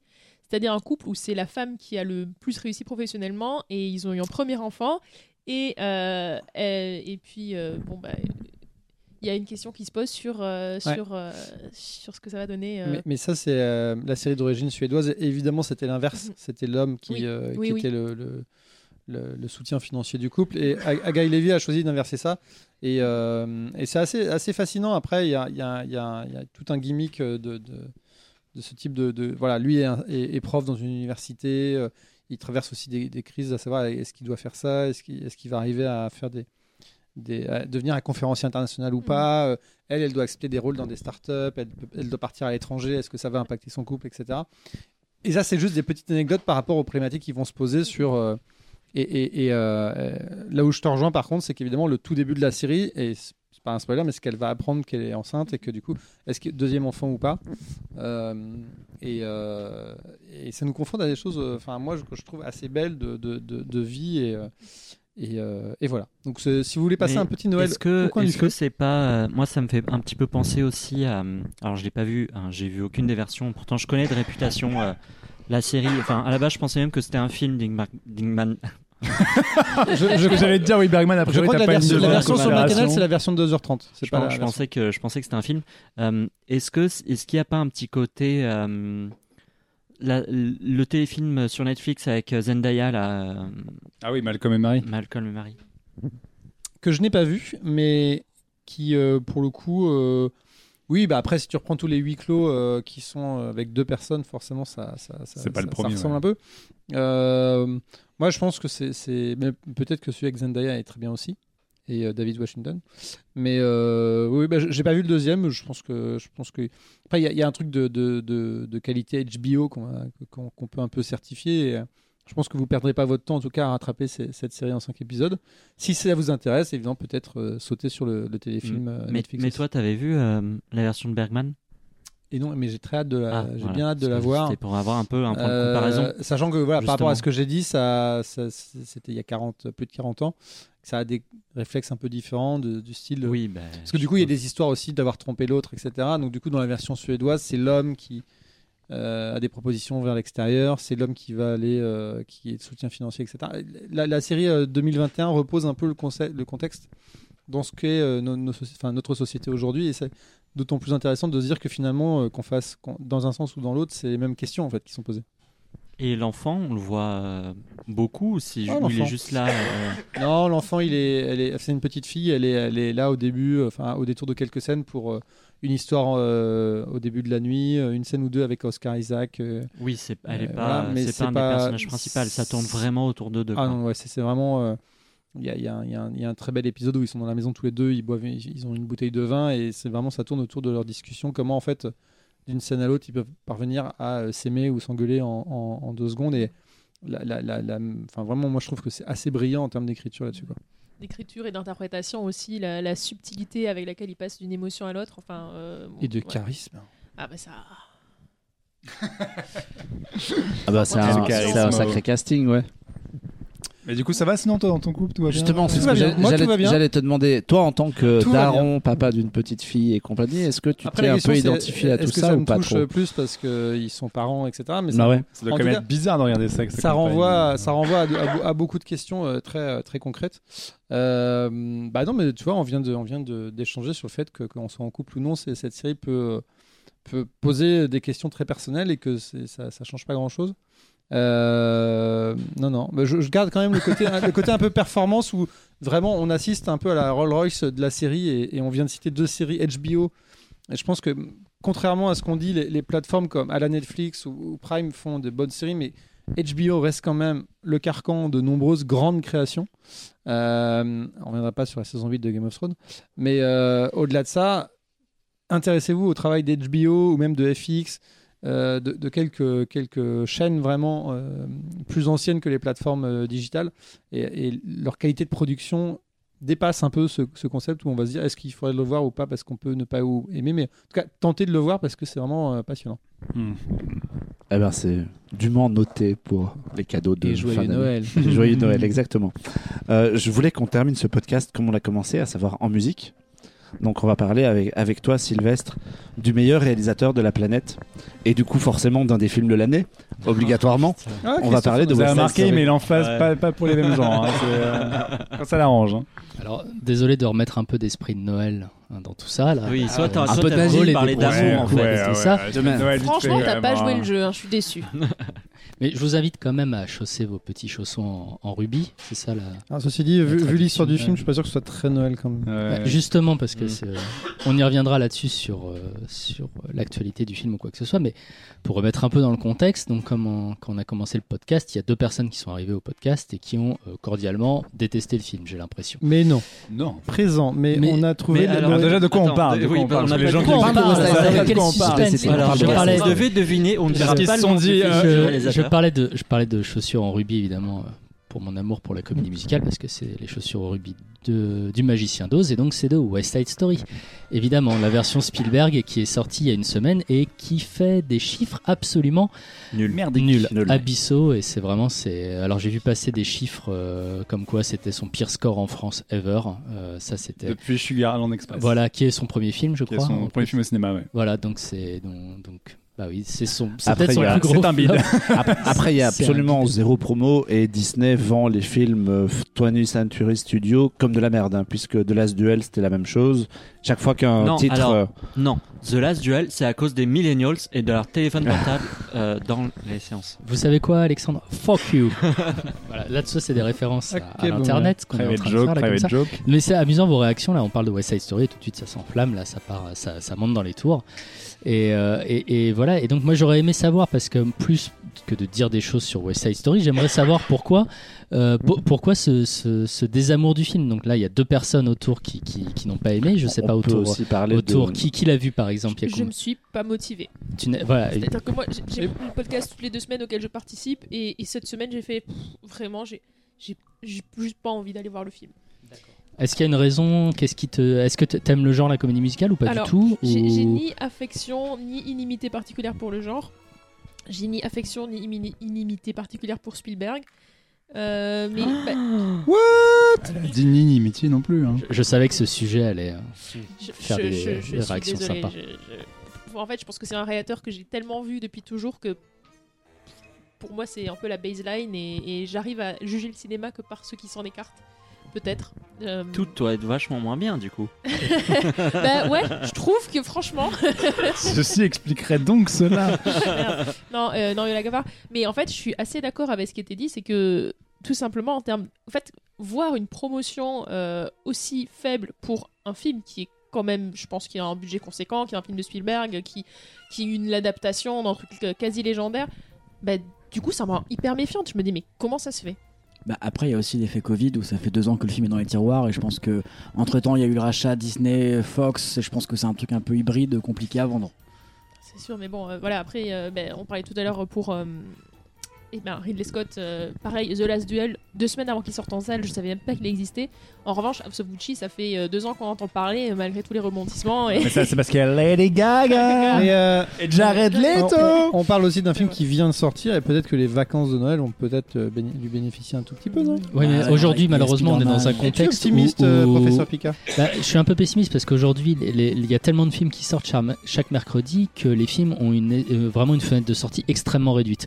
Euh, en tout cas, du, du point de vue, euh, enfin, c'est l'impression qu'on en a du point de vue des exploitants. Si on veut voir un film aujourd'hui, il faut le voir la semaine de la sortie, ou sinon la semaine d'après, il risque de plus du tout être à l'affiche. Il y a beaucoup de gens, euh, justement, au- enfin, je dis beaucoup de gens comme si je connaissais beaucoup de gens, mais bon, il y a des gens autour de moi qui disent ah j'aurais bien aimé voir ce film, bah je voulais le voir, bah il passe plus, voilà. Donc, euh, et notamment le dernier duel qui a, Oui. qui- je l'ai raté. Ouais, Voilà. qui a- qui a- qui a un Je l'ai raté. flopé, ouais. Mais euh, ouais, du coup, ouais, Side Story, j'ai un peu, enfin, j'ai appris littéralement euh, deux jours avant la sortie qui sortait. Et je l'ai appris via Twitter, qui est quand même, euh, enfin, ma commune Twitter, c'est quand même une commune cinéphile. Donc forcément, euh, j'ai été mise au courant par ça. Mais la seule promo que j'ai vue, et vraiment sans exagérer, c'était un- une pancarte en carton dans le, dans le hall du MK2 bibliothèque. un petit escalier avec écrit West Side Story écrit dessus. Mais sinon, je ne savais pas que ce film sortait. et- et Enfin, je c'était- savais qu'il y en avait un qui avait été tourné, mais je ne savais pas qu'il sortait. Et c'était tenu par un barbu à lunettes et c'était le réalisateur du film qui était là. Allez, mais voir mon tu vois- I'm Steven. Oh, bah attends, toi. Le film, je l'ai vu au Max Linder hier, donc euh, mardi. Euh, non, lundi. Je sais même plus quoi jour. On est. Intermittent, je sais pas quel jour on est. On est jeudi. Et, euh, et euh, je l'ai vu à 11h, on devait être 4 dans la salle du cinéma qui est quand même gigantesque, Max Linder, et c'était hyper triste. ouais. Alors, Après, moi, hein. Il y, a, il y a un truc, moi j'ai un peu vu le truc arriver entre guillemets parce que euh, il y a pas longtemps j'ai été voir Cry Macho de, de Clint Eastwood dans une salle qui était remplie de têtes blanches, donc j'étais l'un des plus jeunes de la salle, c'était vraiment euh, boomer party, et il y a eu le trailer de West Side Story. Et là, je peux t'assurer que tu as vu dans la salle les gens qui se sont regardés qui me disent mais quoi? Et j'étais avec ma belle-mère qui a dit mais Spielberg qui fait West Side Story, mais et il y a eu cette réaction et que plein de gens ont eu autour de moi, genre mais il a pas autre chose à foutre. Parce que, bah, on l'a dit, ça s'appelle West Side Fucking Story, qui est quand même un des, une des plus grandes comédies musicales euh, qui a jamais été produite à Hollywood, qui est une des plus récompensées, qui est une pièce qui a été jouée, enfin d'ailleurs à c'est pas un film, c'est une pièce qui a été jouée dans le monde entier. Et le film derrière est un film culte qui avait tout raflé à l'époque, révolutionnaire, et qui est encore un film qui tient très bien. Donc en fait, il y a vraiment ce truc de, je pense qu'il y, a une- il y a une vraie réticence aussi des gens de se dire pourquoi refaire un chef-d'œuvre, même si le mec derrière s'appelle Spielberg. Et je pense qu'il y a une vraie, une vraie défiance et une vraie réticence à l'idée de, de ça, quoi. Et c'est aussi, on l'a pas dit, mais le film est quand même très bien accueilli par les gens qui l'ont vu et notamment par la critique, qui partent aussi de ce point de vue-là en disant putain, il a réussi à, à s'imprimer euh, et à, et à s'approprier West Side Story alors qu'on parle d'un truc qui est culte et qui a influencé des générations de comédies musicales, etc. Quoi. Il y a le Spielbergien qui se réveille là. Est-ce qu'on peut. Euh, je dis du mal de Spielberg. Non. Est-ce que tu peux nous dire ce que qu'on peut voilà, est-ce qu'on peut rappeler la l'histoire de West Side Story pour ceux qui connaissent pas, pour les jeunes, pour enfin, effectivement, non, tu, tu, as raison parce que c'est ça a un côté un peu quand on dit West Side Story, je pense que dans l'imaginaire aussi c'est un côté un peu vieillot parce que c'est quelque chose qui fait ses 50 ans, enfin la version cinéma, vu que la première version de la comédie musicale date de 1957, donc bien avant la naissance de Mark Loss. Euh, et pas loin, pas loin, pas loin. Avant, avant j'ai dit Attends, 1957, comment on dit En 40, en 40 avant, Marc. c'est une nouvelle, c'est une nouvelle façon de compter les années.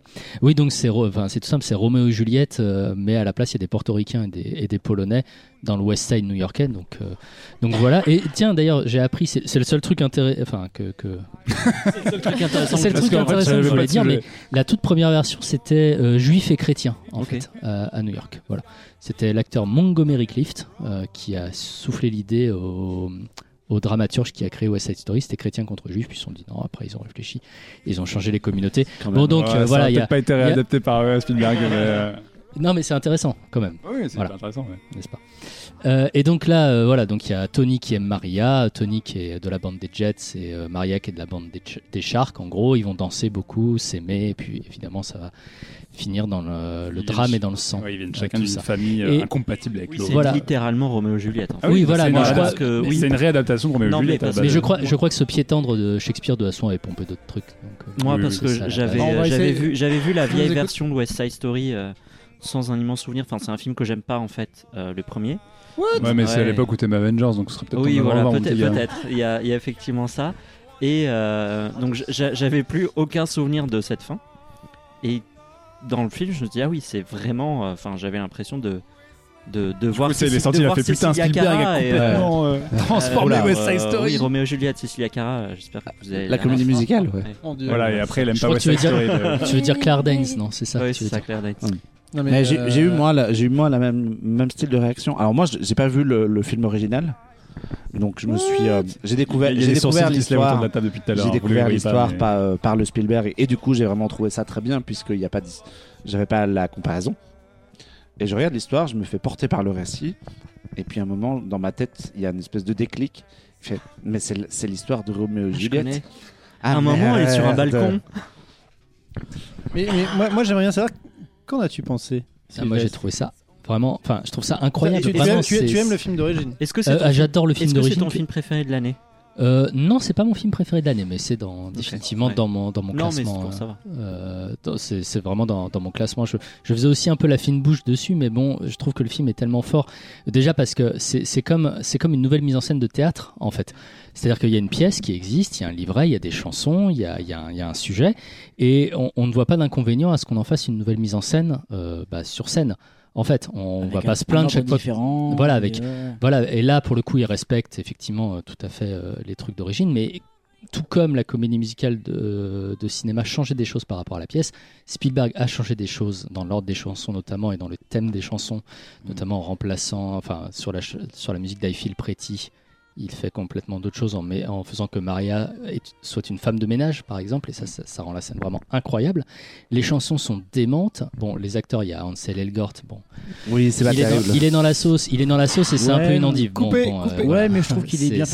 oui, il est pas mal. C'est pas un rôle. Il est pas mal. Il chante assez bien. voilà. Euh, Alors, il est pas. Mais, il est un peu passoire quand même. Moi, moi, j'ai quand même un vrai problème au-delà du fait que ce soit un gros con juste sur son. on reprécise pour ceux qui ne savent pas, c'est quelqu'un qui a des casseroles au cul et qui a été accusé de viol et a priori les, les, avocats de Disney sont tombés sur la nana et qui a fermé son compte Facebook, euh, son compte Twitter en même pas une semaine et on n'en a plus jamais entendu parler. Il a cliné complètement son compte Insta, voilà, il était sous le tapis pendant la promo. Il fait très peu la promo, enfin il parle pas trop. Curieusement et tout. Il peut aussi expliquer le fait que le film a été un petit peu balayé en promo aussi. Oui, bien sûr, oui, au cas où le, risque. Tout à fait, oui. Euh, d'ailleurs, tu sens dans les premières bandes annonces, tu le vois pas trop et tout. Mais en fait, moi, je, pour lui, enfin, je le trouve vraiment très, très mauvais dans le film. Je trouve qu'il a zéro charisme, surtout comparé à, à elle dont j'ai oublié le nom, celle qui joue Maria, elle est juste Rachel Zegler. et qui pour coup n'avait jamais joué au cinéma avant quoi. hallucinante. Tu la vois apparaître. quasiment elle a l'âge, elle a Très l'âge, absolument incroyable et je trouve que tous les acteurs sont vraiment excellents sauf lui qui a franchement zéro charisme quoi au-delà du fait qu'il chante moi sa, sa voix m'a un petit, peu, a un petit peu fait penser à celle de Pierce Brosnan dans Mamma Mia un petit Oh la ouais. référence Mec, arrête, arrête tes conneries, il chante bien, ça On vous va. a dit joyeux Noël.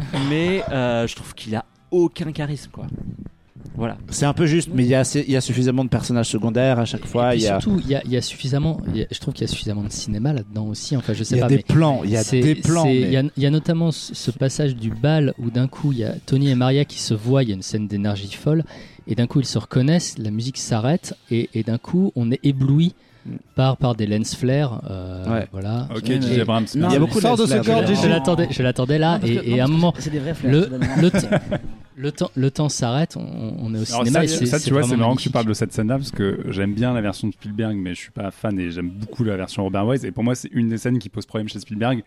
Là où la version Robert Wise est extraordinaire, parce que en fait, la, la différence pour moi des deux films, c'est que Spielberg approche, a une approche beaucoup plus réaliste où il veut vraiment réancrer la violence, réancrer le côté euh, prolétaire, crasseux, etc. Et donc en ayant cette esthétique réaliste, en fait, la- le coup de foudre et la romance qui est quand même qui tient sur un en un clin de doigt, enfin en un claquement de doigts, parce que c'est vraiment il se voit, il, s- il tombe amoureux machin.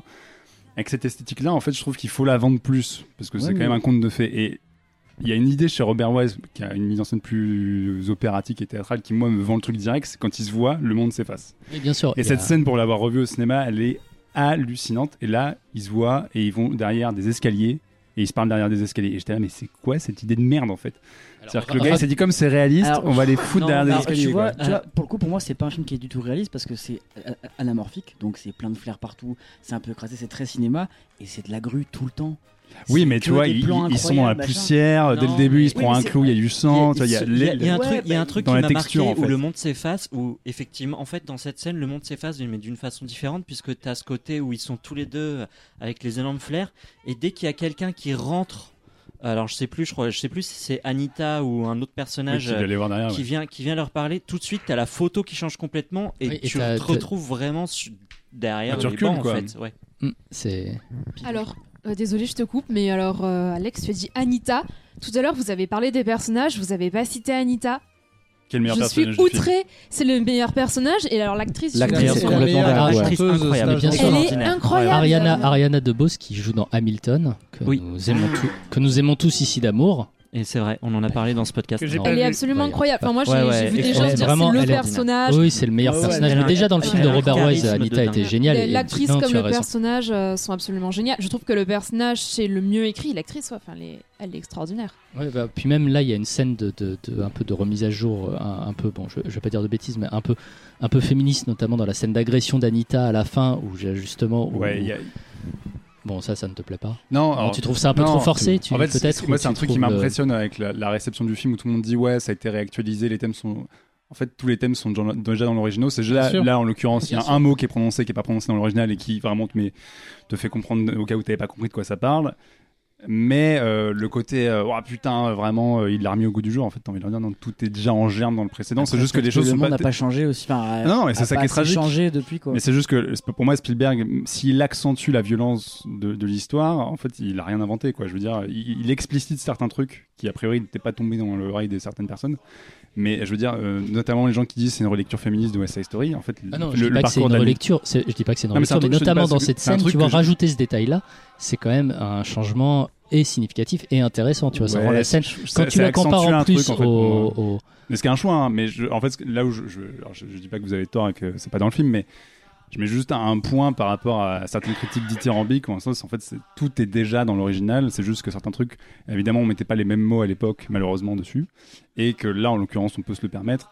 Mais notamment le parcours d'Anita, et euh, c'est le même, quoi. Tu veux dire, il a pas changé, il lui arrive les mêmes trucs. Et Et, tu, prends par exemple une chanson comme America, où dans l'original, euh, donc c'est une scène un peu de sur un huis- toit, ouais. de huis clos un peu, vu qu'ils sont juste sur un toit entre hommes et femmes, et là, et d'un coup, dans la version de Spielberg, il a fait sortir dans la rue Ouais, et chaque, euh, chaque, chaque phrase, voilà. Il y en a un qui est pas Non, content à mais, gauche. non, mais c'est vrai, je te jure, moi Voilà. j'ai- eu un truc qui m'arrive jamais au cinéma. C'est sur America.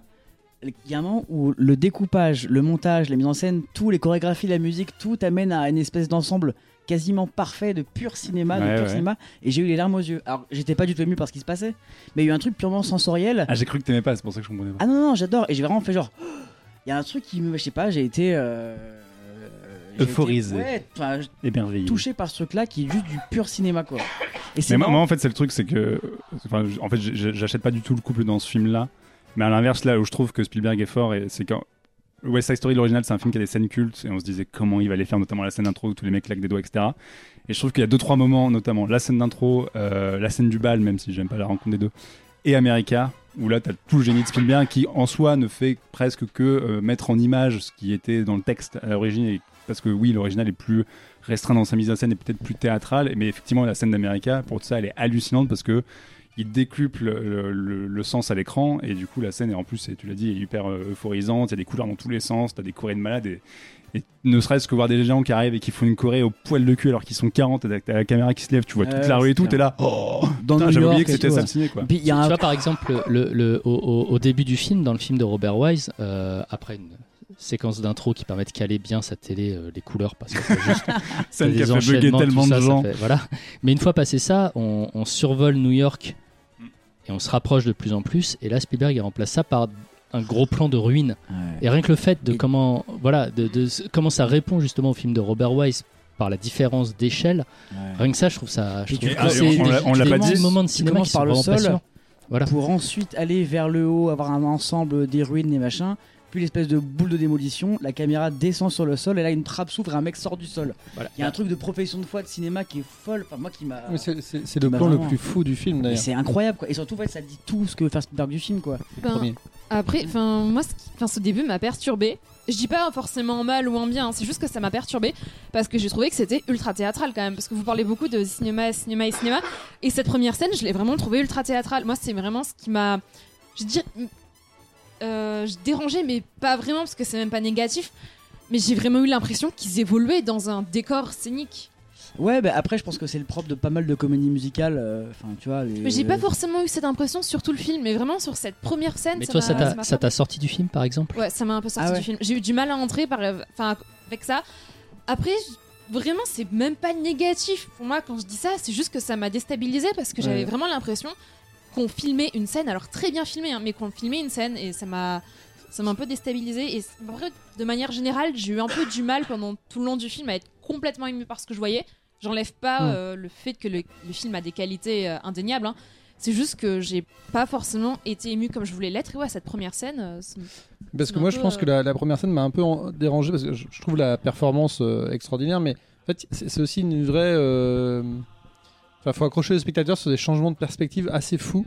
Jusqu'à cette trappe là, quand la trappe s'ouvre, tu fais ah ouais, ouh, c'est ouf. Mais en fait, la caméra, elle, elle a survolé le décor, elle est passée autour d'une boule de démolition et puis elle est remontée pour redescendre sur la trappe. Et je trouve que euh, il, il veut nous emmener sur un truc, c'est un, un peu cash. Et après, moi, c'est pas pour du tout remettre en cause. euh, Enfin, je pense que la version de 2021 est un très très bon film. Et la modernité du film de 61 euh, dans ses lumières, ses cadrages, euh, et, etc. Et effets, sans ouais. compter que le discours, et je suis assez d'accord avec Jean-Victor, le discours est absolument identique. Il était déjà très moderne à l'époque. Euh, du coup, je suis un peu resté sur ma fin dans ce sens-là. C'est pas que je pense que la version de 2021 est largement euh, regardable et très plaisante. Et pour le coup, c'est un vrai sujet de Noël. Mais euh, Oh, quand, c'est- quand- alors, je vous invite, ceux- pour ceux qui ne l'ont pas vu, à voir la version de 61 qui pour Oui, moi ça, est, ça est sera un des très bon cadeau de Noël, le Blu-ray. et moi, je connais, des gens, qui, de je connais des gens West qui Side sont restés sur la version de 61 et ne, ne souhaitent pas euh, voir. euh, Ah, mais le, film d'origine, oui. Il, Et il on- reste on- incroyable. Hein, l'original passe, il passe au cinéma en ce moment à Paris, À Paris, à la je crois. Filmothèque, ouais. À Filmothèque, à Filmothèque. Et on l'a pas dit, mais euh, Spielberg est un énorme fan de West Side Story et notamment du film de, de Robert Wise parce que c'est un de ses maîtres à penser. Enfin, c'est, c'est un des réals qui l'ont toujours inspiré et derrière lequel il court toujours. Et je pense que le fait de faire ce film-là aujourd'hui, à une époque où il a plus rien à prouver, où sa carrière est un peu derrière lui, c'est aussi une façon de se mesurer vraiment un de ses maîtres absolus. Puis il y a un truc par rapport à son père aussi, je crois que était. Le film est dédié à son père, ouais. Qui était Et c'est- musicien, qui est mort il y a pas plaisir longtemps. aussi. hein. Je crois qu'il y a un peu un dommage. Steven euh, Sondheim, ouais. celui qui a écrit les paroles le à, livre, à ouais. 27 Qui ans, il est mort, une semaine avant la sortie du film.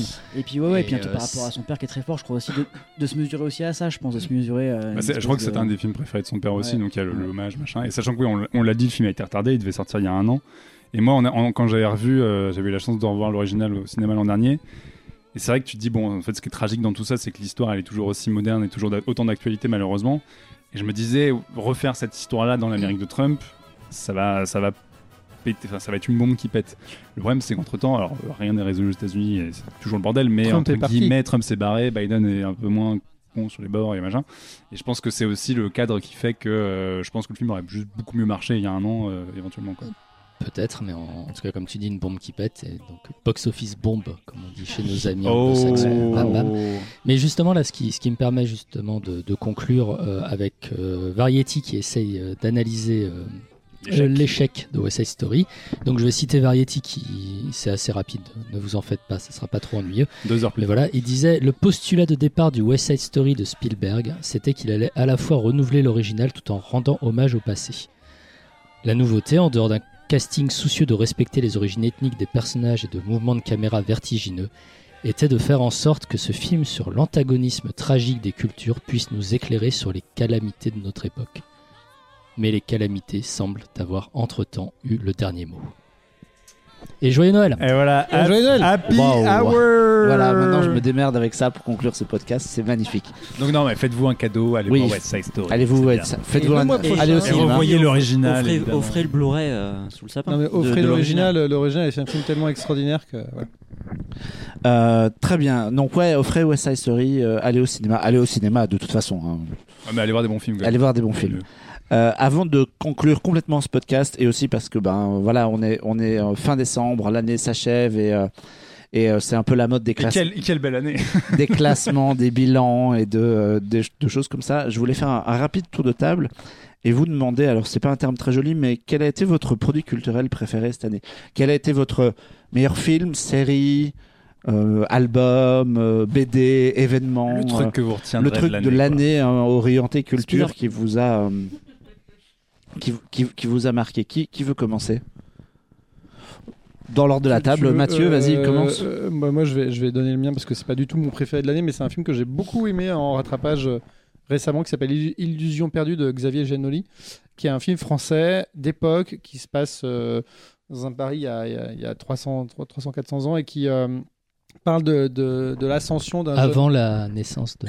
De Marc. à peu près avant Va la naissance de Marc. mon âge. Euh, et qui est une adaptation ça se passait, pardon, mais ça se passe au milieu du 19e siècle, donc 300-400 ans. euh, Mathieu Gaillet. Ah non, c'est dit. Non, pardon. Je dis n'importe quoi. Effectivement, c'est des- les années 1830-40.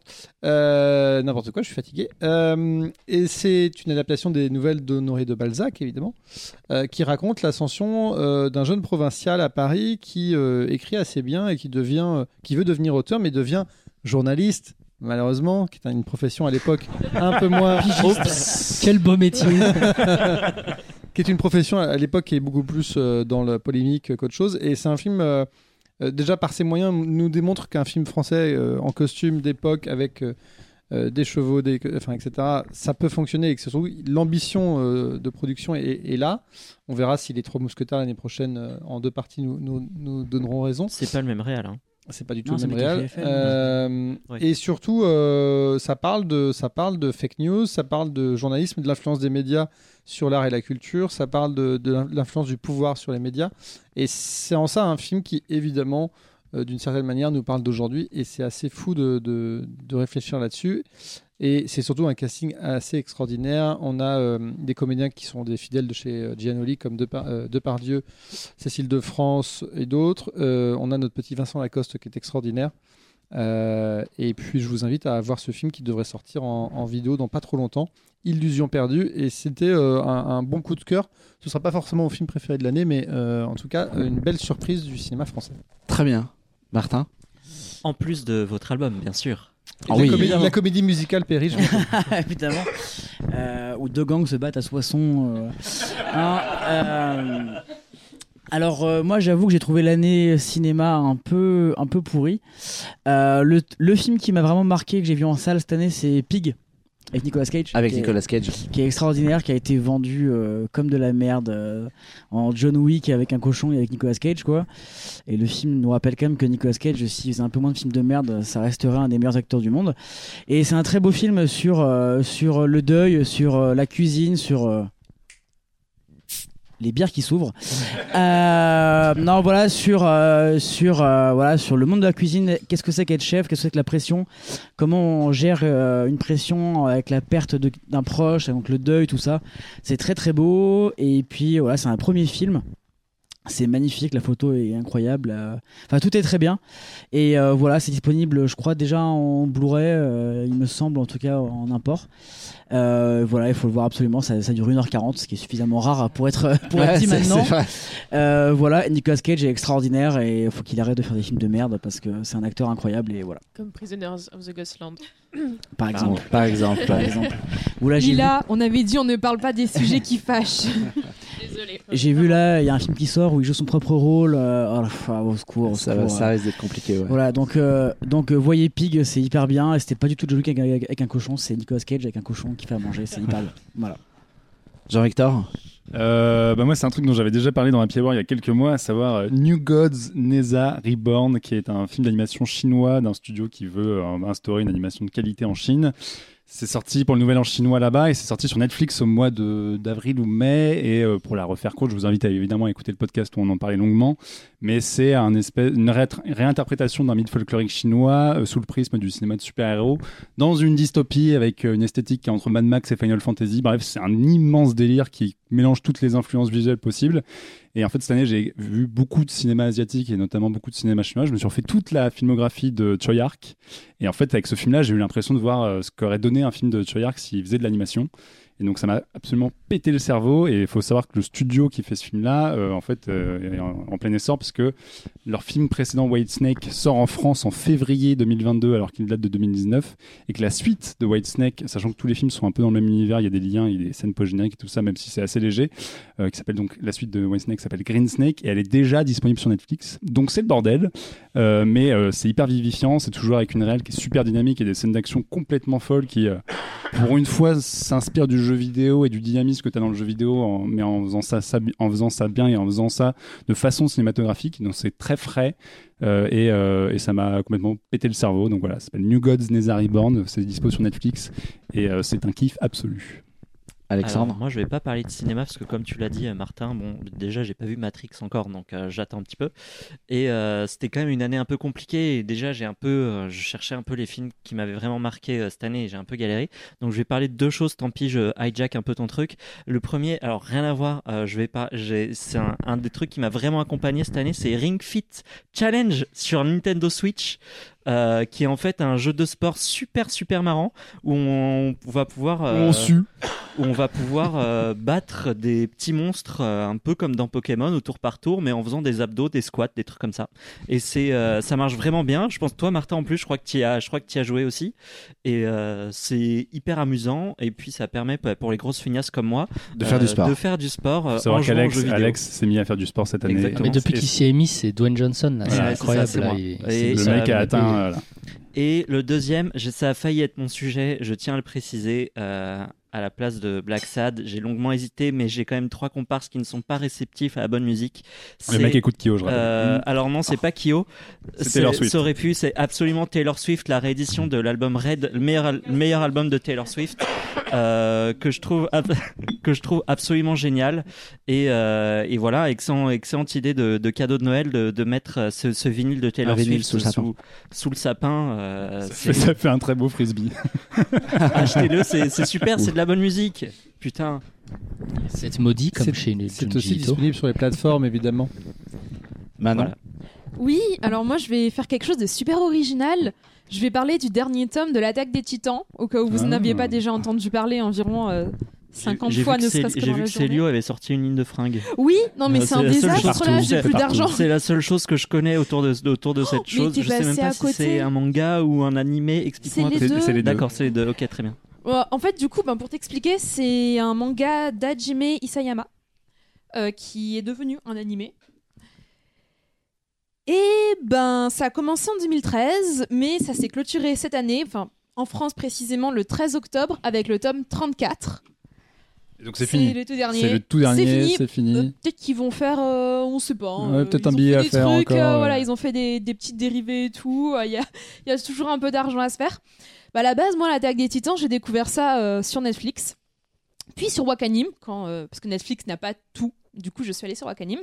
Et là, j'attends la, dernière saison, enfin la, deuxième partie de la saison finale qui arrive justement en janvier et qui ne va pas clôturer complètement la série parce qu'elle ne va pas s'arrêter, enfin ne va pas aller jusqu'au dernier tome du manga, donc je suis extrêmement déçue. Je ne m'en remets pas depuis que j'ai appris cette information. Parce que ben le problème c'est que le dernier tome, personne ne l'aime, je crois, personne n'aime la fin sauf moi. Et je peux même les, pas. Les gens, les gens n'aiment plus les fins, c'est ça le problème. Mais je peux même pas vous expliquer pourquoi, parce que sinon ça va tout spoiler. Donc euh, voilà, je laisse la parole. L'attaque des titans. Ok. Lila? Alors, je, suis désolée, je suis déjà un peu ailleurs parce que j'étais en train de penser à ma carte blanche et j'avais prévenu que j'allais pleurer en en, parlant. Alors, c'est quelque je ne sais pas encore quand euh, ni comment ce sera disponible, mais j'espère que ce le sera. Pour l'instant, c'est encore en train, je pense, de faire la tournée des festivals. C'est un court métrage d'animation euh, en VR qui s'appelle Namu. Euh, voilà, je, vois Mathieu, des... il a, Tu- tu l'as vu, a levé la main. Tu l'as vu, Mathieu Bonsoir. Tu l'as vu? Babab Studio, formidable. Tout à fait. Eric O. Incroyable. Donc, euh, Eric O, réalisateur euh, coréen basé en Californie, si je dis pas de bêtises. Et euh, enfin, je- je- j'ai vérifié, donc en fait, je me donne juste un genre, je, je sais. Mais, mais oui, et en fait, c'est c'est assez formidable parce que c'est assez court. hein. je crois que ça dure 6 minutes, quelque chose comme ça. Et. en fait, c'est difficile de le pitcher sans tout raconter, mais en fait, c'est pas important que je vous le raconte parce que l'histoire que ça raconte, elle est, elle est vraiment universelle. Euh, c'est censé être inspiré donc de la vie du grand-père du réalisateur. Et globalement, euh, bah, Namu, donc ça veut dire arbre en coréen apparemment. Euh, et euh, bah, voilà, on a un petit enfant qui joue en pied d'un arbre. Et, et au fur et à mesure que lui va grandir, l'arbre va grandir aussi. Et, ses branches vont se charger de, bah, de plein de choses qui représentent toutes les étapes de la vie que successivement ce, petit garçon, puis adolescent, puis homme traverse, un premier amour, une rupture, suite à ça il se réfugie dans le travail, il est obsédé par le temps jusqu'à ce que ce soit le temps qui le possède lui et que euh, il essaye de reprendre le contrôle de sa vie, mais c'est déjà trop tard. Les branches de l'arbre sont prêtes à craquer, et voilà. Et, euh, Tout ça en 6 minutes. et tout ça en 6 minutes. Et c'est, en fait, il y a une vraie virtuosité dans le rythme, dans la fluidité. C'est pour ça que c'est pas important de dire l'histoire. L'histoire, je crois que c'est, je pense que c'est la vie qu'on redoute tous et qu'on finit malgré tout par reproduire parce que c'est tout ce qu'on peut faire. Bah, c'est tout ce qu'on sait faire. C'est la tragédie humaine. Et. C'est un peu. euh, Non, c'est très bien expliqué, mais c'est juste. Moi, ça m'a fait beaucoup. Enfin, c'est du Pixar, c'est du court-métrage Ouais. Pixar en VR, euh, en réalité virtuelle, et surtout, ça fait énormément penser à l'introduction de Up, c'est-à-dire comment résumer une vie Ouais. en quelques minutes. Euh, et l'animation est sublime, c'est très joli. Euh, pour ceux qui ont l'habitude un peu de mettre des casques ou même si vous n'avez pas l'habitude, c'est hyper accessible. Mais du coup, c'est quoi Tu t'es du point de vue du t'es personnage devant, ou t'es tu devant le vois cette scène et tu vois la scène évoluer. Alors, euh, l'intérêt de la réalité virtuelle, je suis pas persuadé de pouvoir vous Oui, vendre sur ce projet. C'est assez limité. Mais en ce tout cas, c'est un film d'animation euh, très joli, euh, magnifique. Et, euh, et Baobab Studio, qui donc produit ce, ce film-là, euh, tend, comme beaucoup de studios de réalité virtuelle où ils se rendent compte qu'il n'y a pas un marché extraordinaire, tendent à, à développer leur franchise pour plusieurs formats. Donc c'est pas impossible que Namu arrive euh, incessamment en format 2D euh, court-métrage classique et qui développe des univers comme ça en, en- en film. Là, ils viennent d'annoncer une, une série pour Netflix adaptée de leur film VR Baba Yaga Mm, ouais. et que voilà, ils vont développer leur univers là-dessus et c'est des studios hyper créatifs qui proposent des histoires assez charmantes et Namu c'est un, c'est un très bon exemple. Moi j'ai été euh, capté tout de suite par l'histoire. T'as lancé Mathieu là, donc si t'as une heure Ouais. encore, il, peut, il peut te parler vert. hein. On Mais- mettra mais un petit lien avec Sermos vers la fiche Mais, de, mais du- comme de- il disait, l'intérêt de la VR en lui-même est assez limité euh, sur, euh, sur ce projet-là. Il n'y a pas d'interaction. Voilà, t'as techniquement une liberté de mouvement, mais elle apporte pas grand-chose. Mais je trouve que justement, c'est une des grandes qualités du projet d'avoir la modestie de pas absolument chercher à rajouter de l'interaction, du truc où tu dois te retourner pour avoir du point de vue. Le, projet se suffit en lui-même et, je le trouve beau. Et j'espère que oui, même en déclinaison bah, euh, 2D, je pense qu'il fonctionne tout à fait. Et, euh, voilà, il est écrit vraiment. euh, enfin avec une grande finesse de, mise en scène. C'est muet, hein, euh, si je dis oui. Enfin, il y a du son, il y a de la musique, mais je veux dire, il n'y a pas de dialogue, c'est tout, euh, tout se vaut soi-même. Et j'ai vu plusieurs fois dans la presse euh, ce, film être comparé à un haïku visuel. Et en fait, ça. En fait, je suis un peu d'accord et il me fait beaucoup penser à mon haïku préféré qui est un haïku du, poète Issa. Donc un des grands maîtres du haïku qui a écrit à la mort de sa fille de un an ce haïku qui dit un monde de rosée, que ce monde de rosée, et pourtant, et pourtant. C'est beau. C'est beau. Là, les gens sont en PLS. Voilà. Non, mais Ouais. c'est un très joli petit film et ça montre que l'animation, pardon, euh, la simplicité peut fonctionner en fait. Complètement. On a parlé de VR, c'est bon, pose ce Top. micro. Moi, je veux juste savoir où est-ce que c'est disponible. Enfin, si c'est déjà disponible quelque Sur part. Oculus et sur Oculus C'est- c'est déjà Viveport sans doute, mais euh, c'est sur les magasins, enfin sur les stores en ligne de réalité virtuelle Ouais, malheureusement, donc c'est assez peu accessible en dehors de ça. Euh, voilà. J'essaierai de mettre un- de pas oublier de mettre un lien dans. Moi, le j'ai interviewé le créateur et les producteurs et c'est disponible en anglais sur euh, un autre site. Très bien. Euh, Amandine? Bah, moi, j'ai deux conversations, euh, deux, deux sujets pardon, de conversation. Ma vie, c'est l'hyperpop et euh, Évangélion. Ah. Donc, euh, mon, mon- mon sujet, moi, que j'ai choisi, c'est pas forcément le film, mon film de l'année, mais en tout cas, c'est un des films qui m'a le plus marqué. Bah, c'est Évangélion 3. 3 alors, 3.0 plus 3.0 plus 1.0. 1.0. qui- En vrai, on en avait voilà. parlé ici, c'est un peu Absolument ouais. pas vous faire l'affront de résumer Évangélion à cette heure-ci. Je pense que je- Jean-Victor, tu l'avais très bien fait dans l'épisode risqué, ouais. parce que j'ai enfin c'est pas le moment de le faire mais moi c'est déjà j'ai pas eu euh, j'ai pas eu à attendre presque une décennie pour voir le film parce qu'il faut quand même savoir bon pour mettre très vite en contexte euh, ça vient clôturer ce qu'on appelle les rebuilds donc un espèce de vulgairement un remake de la de l'animé original. Donc il y a eu quasiment une décennie entre euh, le troisième épisode enfin le troisième film et le quatrième. Et moi, c'est un, c'est un film qui, qui m'a qui m'a beaucoup bouleversée, non pas parce que j'aime aussi beaucoup Évangélion, mais parce qu'en fait, c'est vraiment un film qui, euh, dans lequel Hideaki euh, Anno, on parlait déjà euh, tout à l'heure de en thérapie, bah, fait vraiment sa thérapie et dit, euh, et dit littéralement, ben voilà, Évangélion, c'est derrière moi, il faut passer à autre chose. Ce que moi, personnellement, je n'arrive pas à faire parce que tous les deux jours, il y a quelque chose qui me revient, dont. Alors, euh, ce qui est marrant, Heureuse- c'est que je crois que tu n'es pas la seule. C'est fou, hein. tu tapes Évangélion en hashtag n'importe où et tu constates les dégâts psychologiques qu'a provoqué cette saga. Et Mais qui en- suit non, non, seulement parce que euh, Eurozoom a eu cette formidable idée de, euh, de rediffuser euh, End of Evangelion euh, Mm. sur grand écran, ce qui est quand même assez balèze de se le prendre en pleine figure. Ouais, je suis Euh, passé aussi, c'est assez, euh, C'est assez violent. c'est assez fou. ouais. Même si vous voulez un bon, bon cadeau euh, déprimant aussi. Si vous voulez vous péter le- péter le moral, rigoler après euh, Jinjo et tout. Euh, mais tout ça pour dire que euh, voilà, c'est c'est un animé euh, moi que je regrette euh, profondément de ne pas avoir découvert sur grand écran parce que l'avoir vu euh, sur Amazon, bon, euh, c'est un peu dommage, même si euh, je pense que ça avait vraiment euh, tout pour euh, euh, être un, je pas un blockbuster, mais presque en fait, que ça explose sur grand écran. Mais voilà, moi, ça a été vraiment l'œuvre. En plus, il y a quelque chose que je trouve très très beau dans cette œuvre-là, c'est que euh, ça vient clôturer non pas seulement un film, mais ça vient clôturer toute une œuvre. C'est-à-dire que l'animé, il y a l'épisode 25-26, on sait à quel point ils sont controversés, que personne, enfin pas beaucoup de monde ne les aime. Il y a eu The of Evangelion, on a dit que c'était la vraie fin, ce qui est pas totalement vrai. Mais... Et là, en fait, le film vient faire exister, enfin vient les faire cohabiter ensemble euh, dans une même œuvre en disant, bah voilà, Evangelion, c'est tout ça à la fois. Et je trouve que c'est, enfin, que c'est très très beau. Donc voilà. Et en plus, marquer des robots. Et il y a Ah, des robots. Il y a des Avec des robots, robots. robots, dessus. c'est la et qui vie. préserve BNF quand même parce qu'il y a quand même ce truc de euh, ça commence à Paris et, euh, toute la cinémathèque et le quartier de Bercy sont préservés donc euh, merci Ah, les anges C'est la tour Eiffel, Merci les ouais, la tour anges. Eiffel est assez cool dedans. Ils nous, ils nous ont sauvés. Sylvestre, c'est un- Euh, bah moi, je vais ranimer ma petite passion pour le jeu de société. vas-y. Ah. carrément. Et je vais vous parler de trucs, un des trucs qui m'a le plus marqué cette année, ça s'appelle le dilemme du roi. Euh, voilà, donc ça a, été, ça a gagné l'As d'or. en C'est tous les jours à 2021. l'Élysée. Non, c'est pas pardon. Oh, oh, oh. Et ben c'est Bravo, le podcast. Happy Hour. Happy Hour, podcast de gauche, quoi. Euh, attends, comment, comment tu disais, Martin, déjà en début, tu parlais de ton biais gauchiste, non Ou quelque chose comme ça? Oui, de ton biais de gauchiste là-dessus, tu vois, voilà, ça, ça se ressuscite. Euh, non, mais c'est marrant que tu en parles là-dessus parce que c'est donc c'est un gros jeu de plateau qui vaut 90 balles, donc euh, tu te dis bah, pourquoi je claquerais 90 balles là-dedans?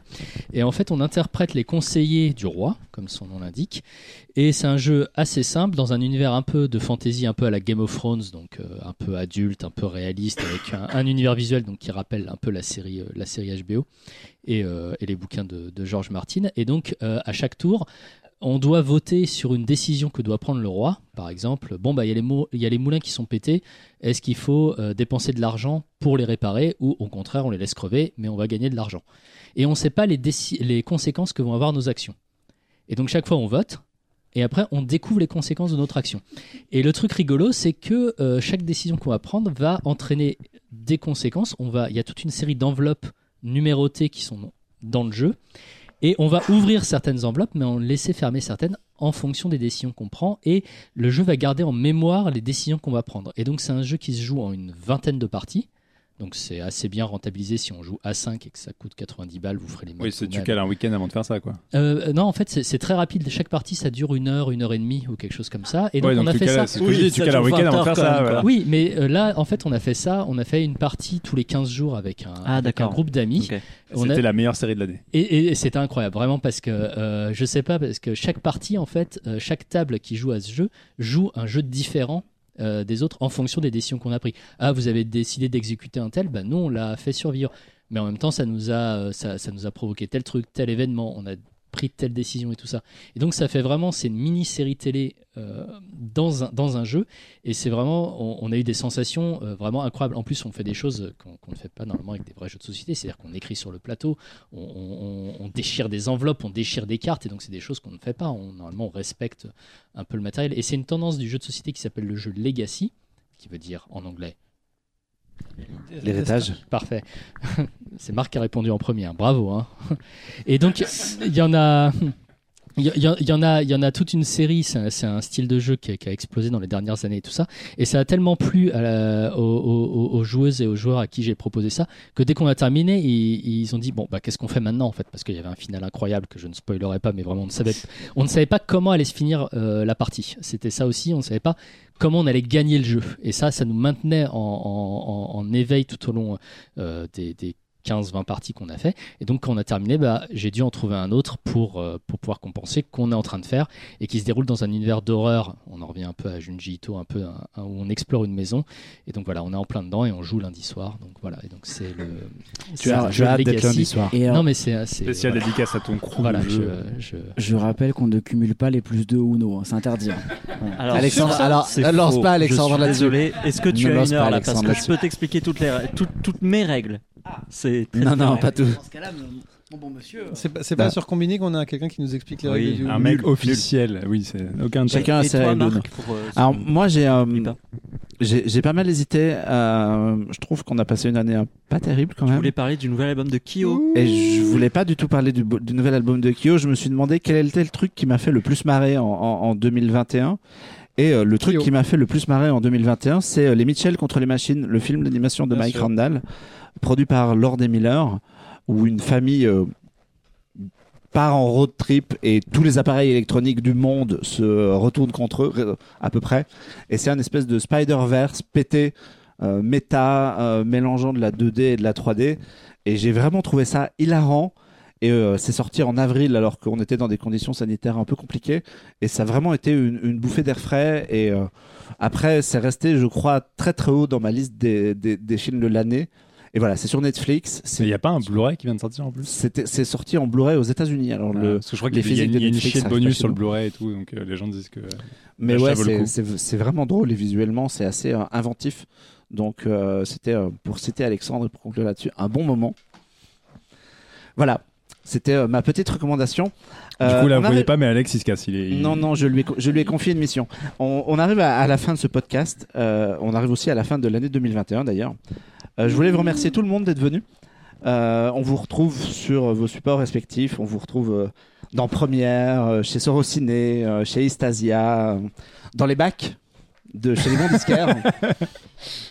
chez les bons disquaires. Je voulais aussi faire des bisous à tous les gens qui sont venus cette année dans nos épisodes et qui n'ont pas pu être là aujourd'hui. Donc je vais citer Stéphane du podcast After Eight, Violaine du blog Geek Constance de Outrider, Sullivan de iComics et Mangetsu, Stéphane de la Croix, Yann Goslan, le réalisateur de Boîte Noire, et euh, Ange de Factor News qui nous ont accompagnés toute l'année. Euh, on embrasse évidemment aussi les, copains du label Bonus Tracks qui ont plein de chouettes podcasts à vous proposer. Mm. On se retrouve l'année prochaine avec, on l'espère, moins de Covid, plus de films et de jolies surprises puisque Clone Web fêtera ses 20 ans donc on oh aura deux trois petites choses à, sans doute à vous proposer. La soirée au Stade de France. Euh, passez de belles fêtes. Nous on va s'ouvrir des petits cadeaux. Euh, passez de belles fêtes. On vous souhaite un joyeux Noël, une très belle année, puis on se retrouve en 2022. Ciao. Salut. Bisous. Salut. Bye.